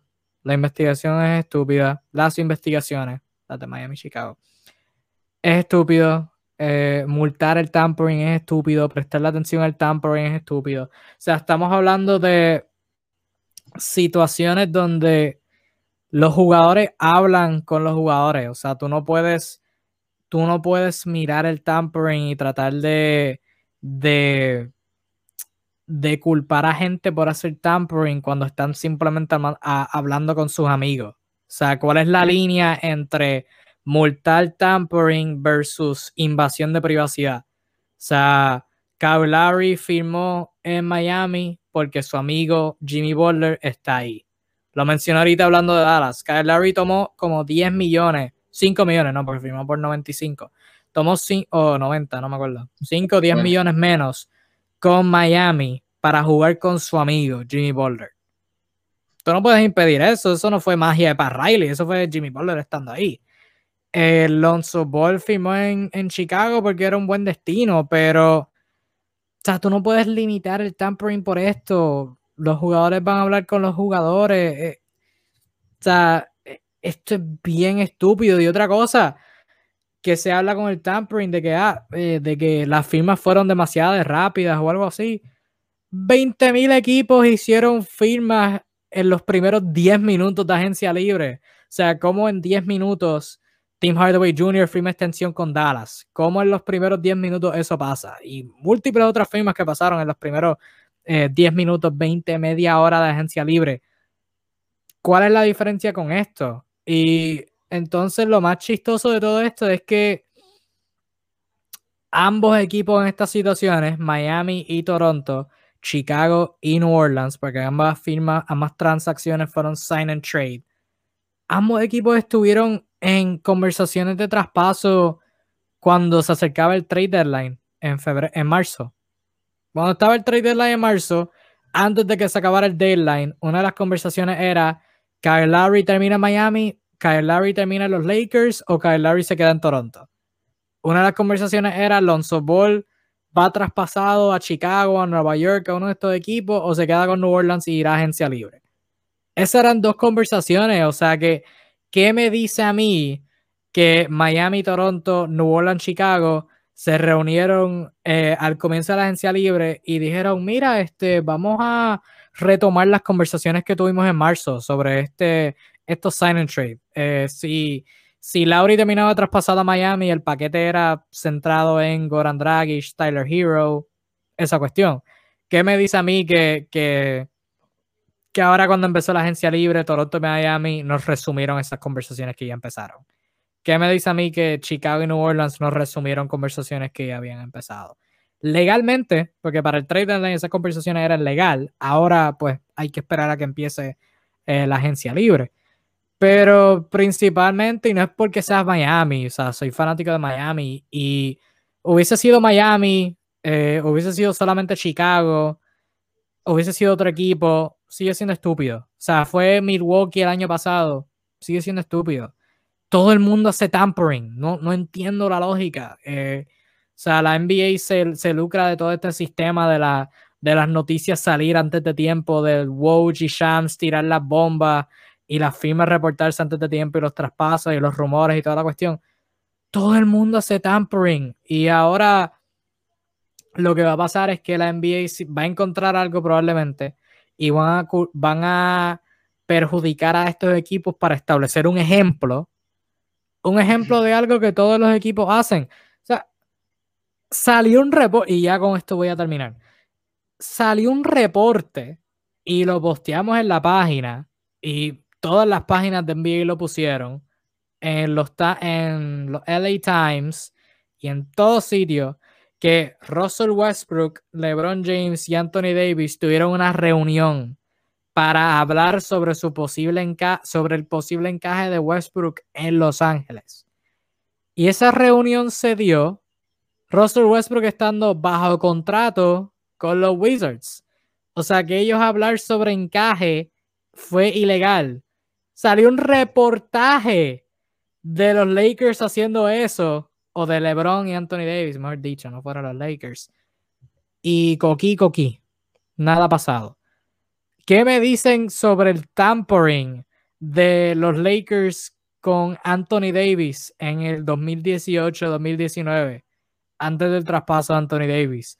Todo el, medio mundo diciendo que Anthony Davis quería que que LeBron James diciendo que no estaba satisfecho en el trabajo de los jóvenes, eh, todo el mundo, medio mundo hablando sobre Anthony Davis queriendo es verdad, adquirir a Anthony Davis y las conversaciones que estaban sobre él, el mismo Anthony Davis eh, expresando que no estaba feliz con New Orleans, sentándose partidos con la camisa que se puso en el último juego que decía That's all, folks, como que ya eso es todo. Todo el mundo hace tampering. Esto no es contra los Lakers, esto no es a favor de Miami, a favor de Chicago. Todo el mundo hace tampering. ¿Por qué estamos penalizando por tampering? O sea, no hace sentido. Todo el mundo va a hablar con todo el mundo. Y si ya, ya mismo esto va a entrar en un problema de, de, de invasión de privacidad. O sea, todo el mundo hace tampering porque estamos culpando de tampering.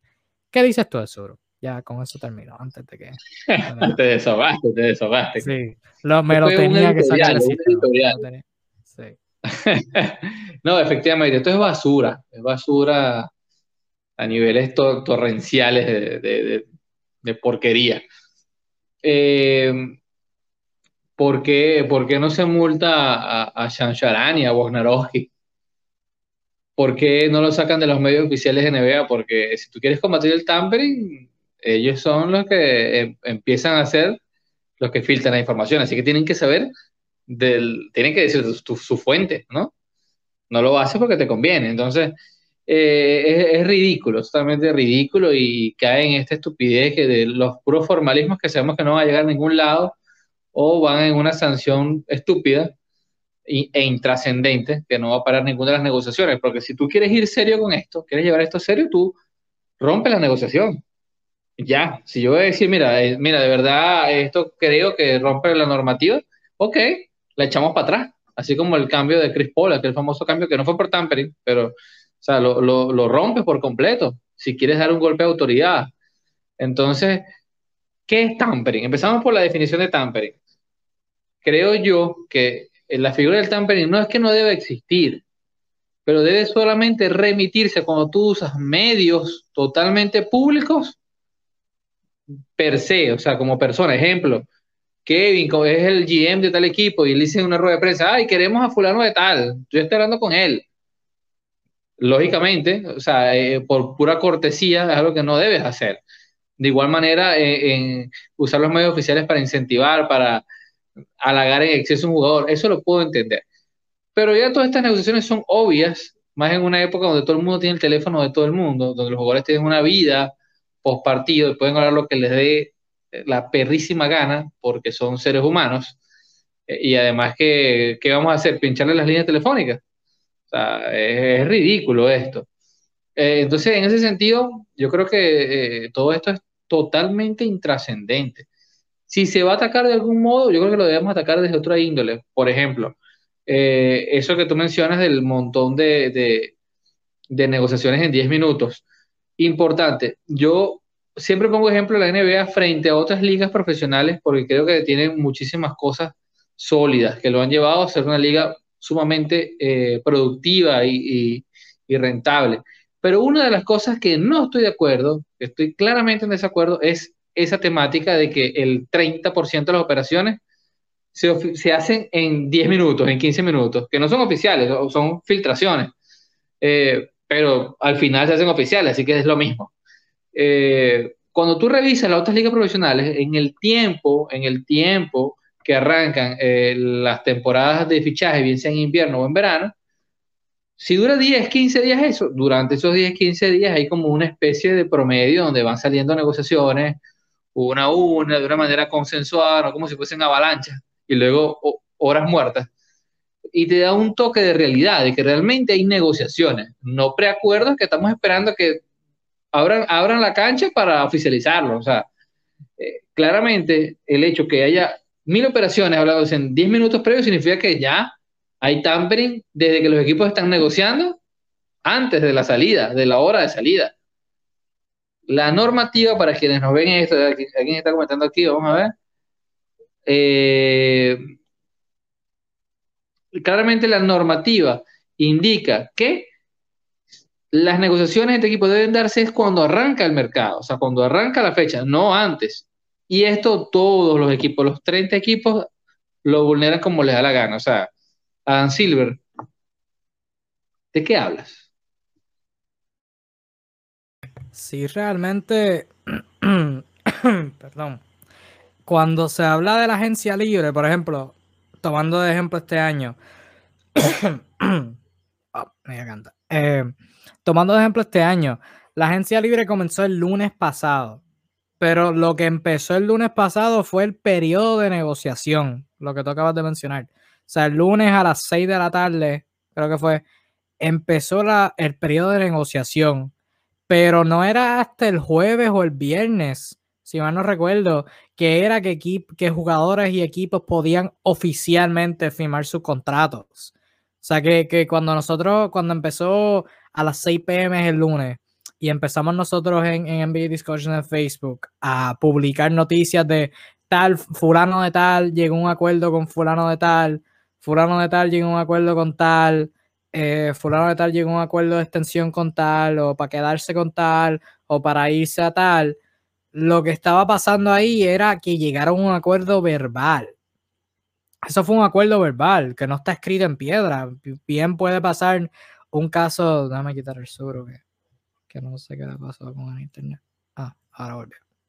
Eh, bien puede, o sea, es un acuerdo verbal. Bien puede pasar un caso como de Andre Jordan, que, que Kyle Lowry lleva un acuerdo verbal con Miami y dice dos días después, ah, no, este, voy a firmar con Dallas. Voy a firmar con Dallas.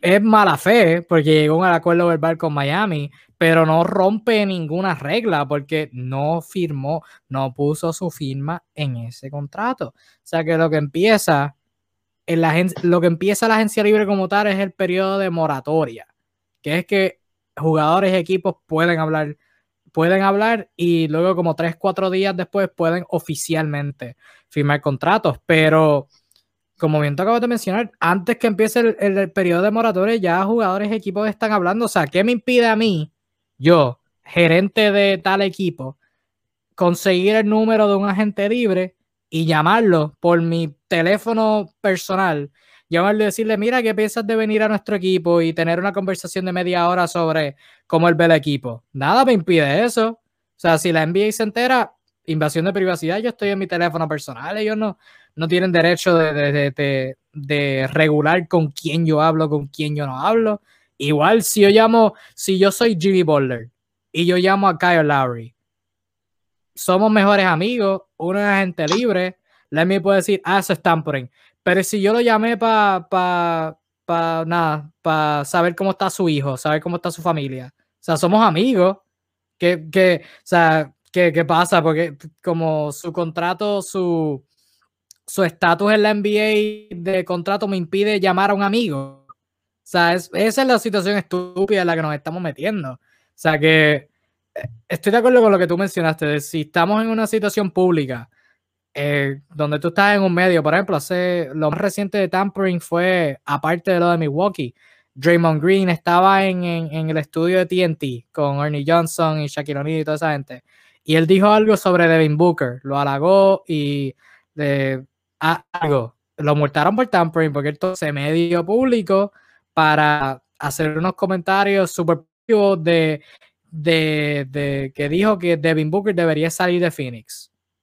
O sea, tú como jugador, tú no puedes decir eso a nivel público, pero ¿y qué sabemos nosotros que alguien en privado lo haya dicho? O sea, que ya ahí entramos en esa situación de que, obviamente, si tú públicamente dices tal jugador debería salir de tal equipo o yo quiero a tal jugador, pues ya ahí sí, ya es una línea, ya no hay necesidad de decir eso.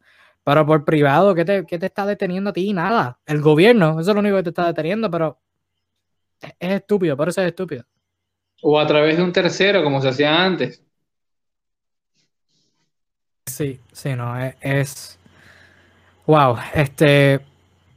Yo. Y va a pasar que van a conseguir algo y van a querer hacer un ejemplo de Miami, van a querer hacer un ejemplo de Chicago eh, yo, solo espero que no, porque vamos a tener otros rants de estos aquí en, en tu sitio NBA. Este, pero nada, eh, ya con esto llegamos al fin de tu sitio NBA. Tratamos de mantenerlo una hora, pero estuvimos súper entretenidos aquí. Hubo mucha gente, mucho, eh, mucha actividad en los comentarios y gente viéndonos durante el transcurso del live, así que siempre muchas gracias por el apoyo. A los que estén escuchando esto en formato de podcast, pues Muchas gracias a ustedes también. Eh, gracias a todos por los comentarios, Edwin, Daniel, eh, Jorge que estuvo por ahí, César, y los que no comentaron, que simplemente estuvieron mirando, siempre apreciamos el apoyo. Eh, antes de irnos, todavía quedan algunos agentes libres notables. Yo tengo una listita aquí que, como mencioné, pues es bien difícil que puedan conseguir un spot considerando que ya la mayoría de los equipos tienen sus jugadores set y sus rotaciones set y sus jugadores jóvenes set, pero algunos agentes libres notables que quedan son JJ Reddick, que de hecho antes de irnos al live salió, perdón, salió un rumor de que estaba en negociaciones con Brooklyn. Su familia es de Nueva York, o sea que veremos a ver cómo, eh, qué pasa ahí. De hecho, antes de JJ Reddick ser traspasado a Dallas, el rumor era de que, de que quería, de hecho él lo dijo, que quería irse, quería terminar en Nueva York. O sea que veremos a ver si por fin se le cumple ese deseo. Paul Millsap, que jugó la temporada pasada con Denver. Laurie Marketing, agente libre restringido. Salió un rumor de que podría, de que podría terminar firmando en Charlotte, pero no, fuera de eso no ha pasado nada, no ha firmado un contrato oficialmente. O sea que, que está en ese limbo. Y una vez firme, pues Chicago tendrá un periodo para, para igualar su contrato y pueden irse por encima del tope salarial para hacerlo, por ello de tener sus bird rights.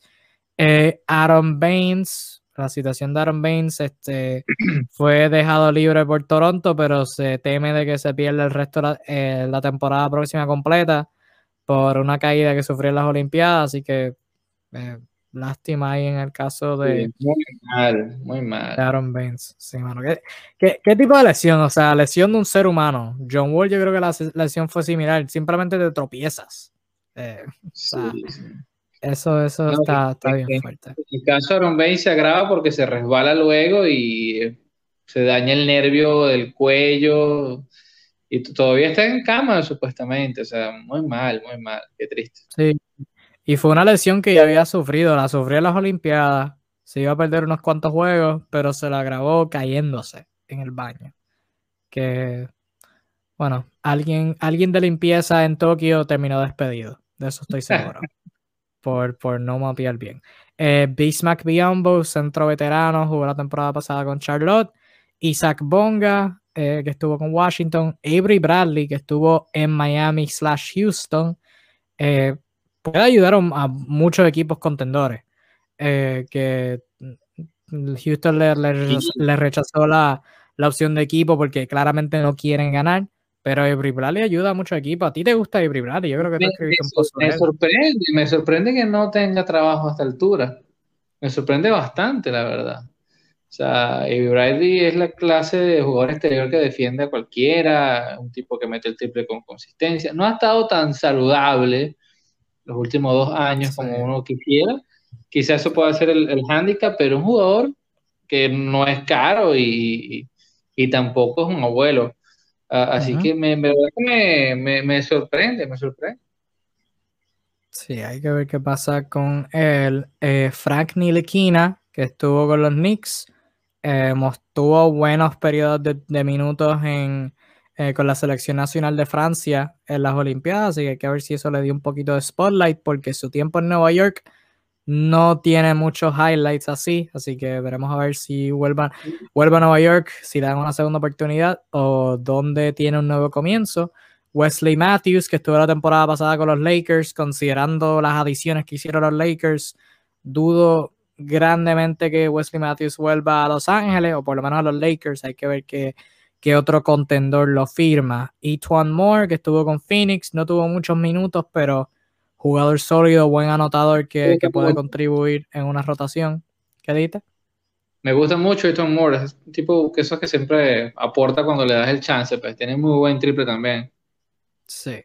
Eh, Brad Wanamaker, que estuvo la temporada pasada con Charlotte, eh, empezó con empezó con Golden State, terminó con Charlotte, eh, por poco lo digo al revés.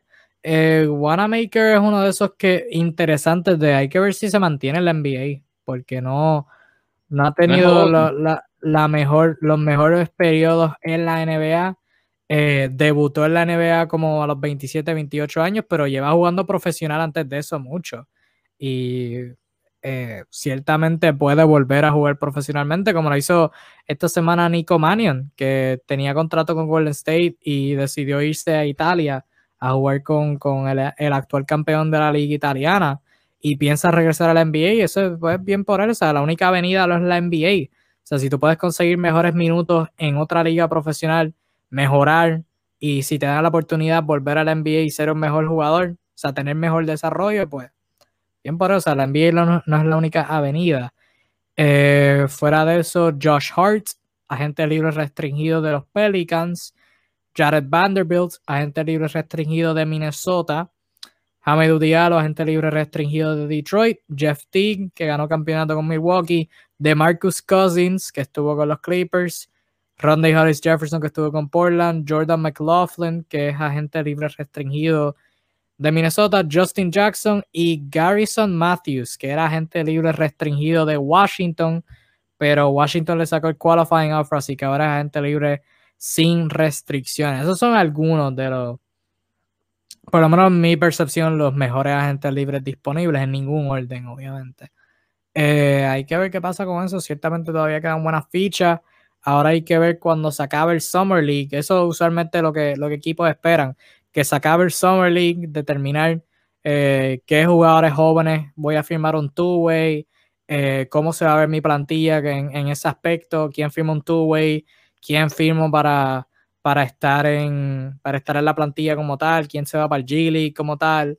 Eh, y ahí, pues, ahí cuadran con, con, la mayoría de estos que son o jóvenes o veteranos. Eso es básicamente lo, lo que hay aquí. No, ha sido un éxito un éxito la Summer League una vez más eh, eh, es esta clase de competición que, que yo sí alabo de la NBA porque trae mucha gente con hambre y ya hemos visto bastantes jugadores en los últimos años que se hacen de un nombre en, la NBA y vienen de allí, de esas batallas donde buscan la manera de, conseguir la, oportunidad. Y es muy bonito, cada, año nos regala una que otra historia de jugadores que, van allá a ganarse el puesto como sea y y demuestran un hambre que, que prospectos top 10 del draft como que no la tienen. Y eso es muy bonito. Imagínense, este, esta agencia libre, un, un, calvito que firmó por cuatro años y 37 millones, que estuvo en esas batallas hace no tanto mucho, que es el señor Alex de Goat Caruso, por citar alguno. Kendrick Nunn, eh, a propósito de los Lakers, también en una Summer League hace no mucho se destacó un nivel tanto que lo puso en, el spotlight. Así que seguro este año vendrá así. Kendrick Nunn se ganó su spot en la pretemporada, o sea que ni Summer League, la pretemporada. La pretemporada. contra, contra los Rockets de Westbrook, en ese entonces Westbrook y James Harden. Pero sí, excelente oportunidad. Vamos a ver quién, eh, qué jugadores veteranos la aprovecha. Por ahí está Kenneth Farid, Emmanuel Moody, Michael Beasley, esos son Tariq Black, lo vi por ahí, o sea, jugadores que estuvieron en la NBA. Tariq Black, no sé en qué plantilla está, pero lo vi por ahí. Eh, hubo un jugador, eh, se me fue el nombre ahora, que está con Orlando, que fue el último pick del draft del 2013 y ahora está haciendo su debut ocho años después. O sea, que historias así, tú te, tú te ves en el Summer League, va a ser bien. Sí, un finlandés, un finlandés increíble historia, increíble historia. Y bueno, nada, este, seguro este año nos va a traer un par de jugadores nuevos que no estaban en el papel a ganarse los puestos y, y a a otros que sí tenían más ganado, ganado el pan, pues. Incluso por ahí, nota curiosa, que está jugando la Summer League este, Patrick Williams con, con los Bulls, demostrando que, que, quiere entrenar desde el principio y está jugando modo, se nota que la Summer League es una competición de un nivel tanto más bajo que Patrick Williams parece Michael Jordan haciendo de 40 puntos por partido. Sí, hay varios así, este, Maxi, Quickly, Sadik Bay, hay, eh, hay varios ahí que, que, no tuvieron la experiencia de Summer League el año pasado por, por ello de la pandemia y la tienen ahora y están demostrando que, que no, no, la necesitan, no, no necesitan estar jugando el Summer League los Pistons, los Pistons están jugando prácticamente con el equipo que van a salir. Sí, o sea, salvo Jeremy Grant, salvo Jeremy Grant, es el equipo que va a salir este año, así que eh, eh, esto no sé si es bueno. Sí, sí, sí, bueno, pero, pero es buen baloncesto en Las Vegas, eso sigue por lo menos ahora hasta mediados de agosto, si mal no recuerdo, pero eh, buen baloncesto y veremos a ver qué pasa ahora. Ya con esto damos con finalizado esta más reciente edición de Tu Dosis de NBA. Hoy julio, hoy, julio, hoy 11 de agosto del 2021.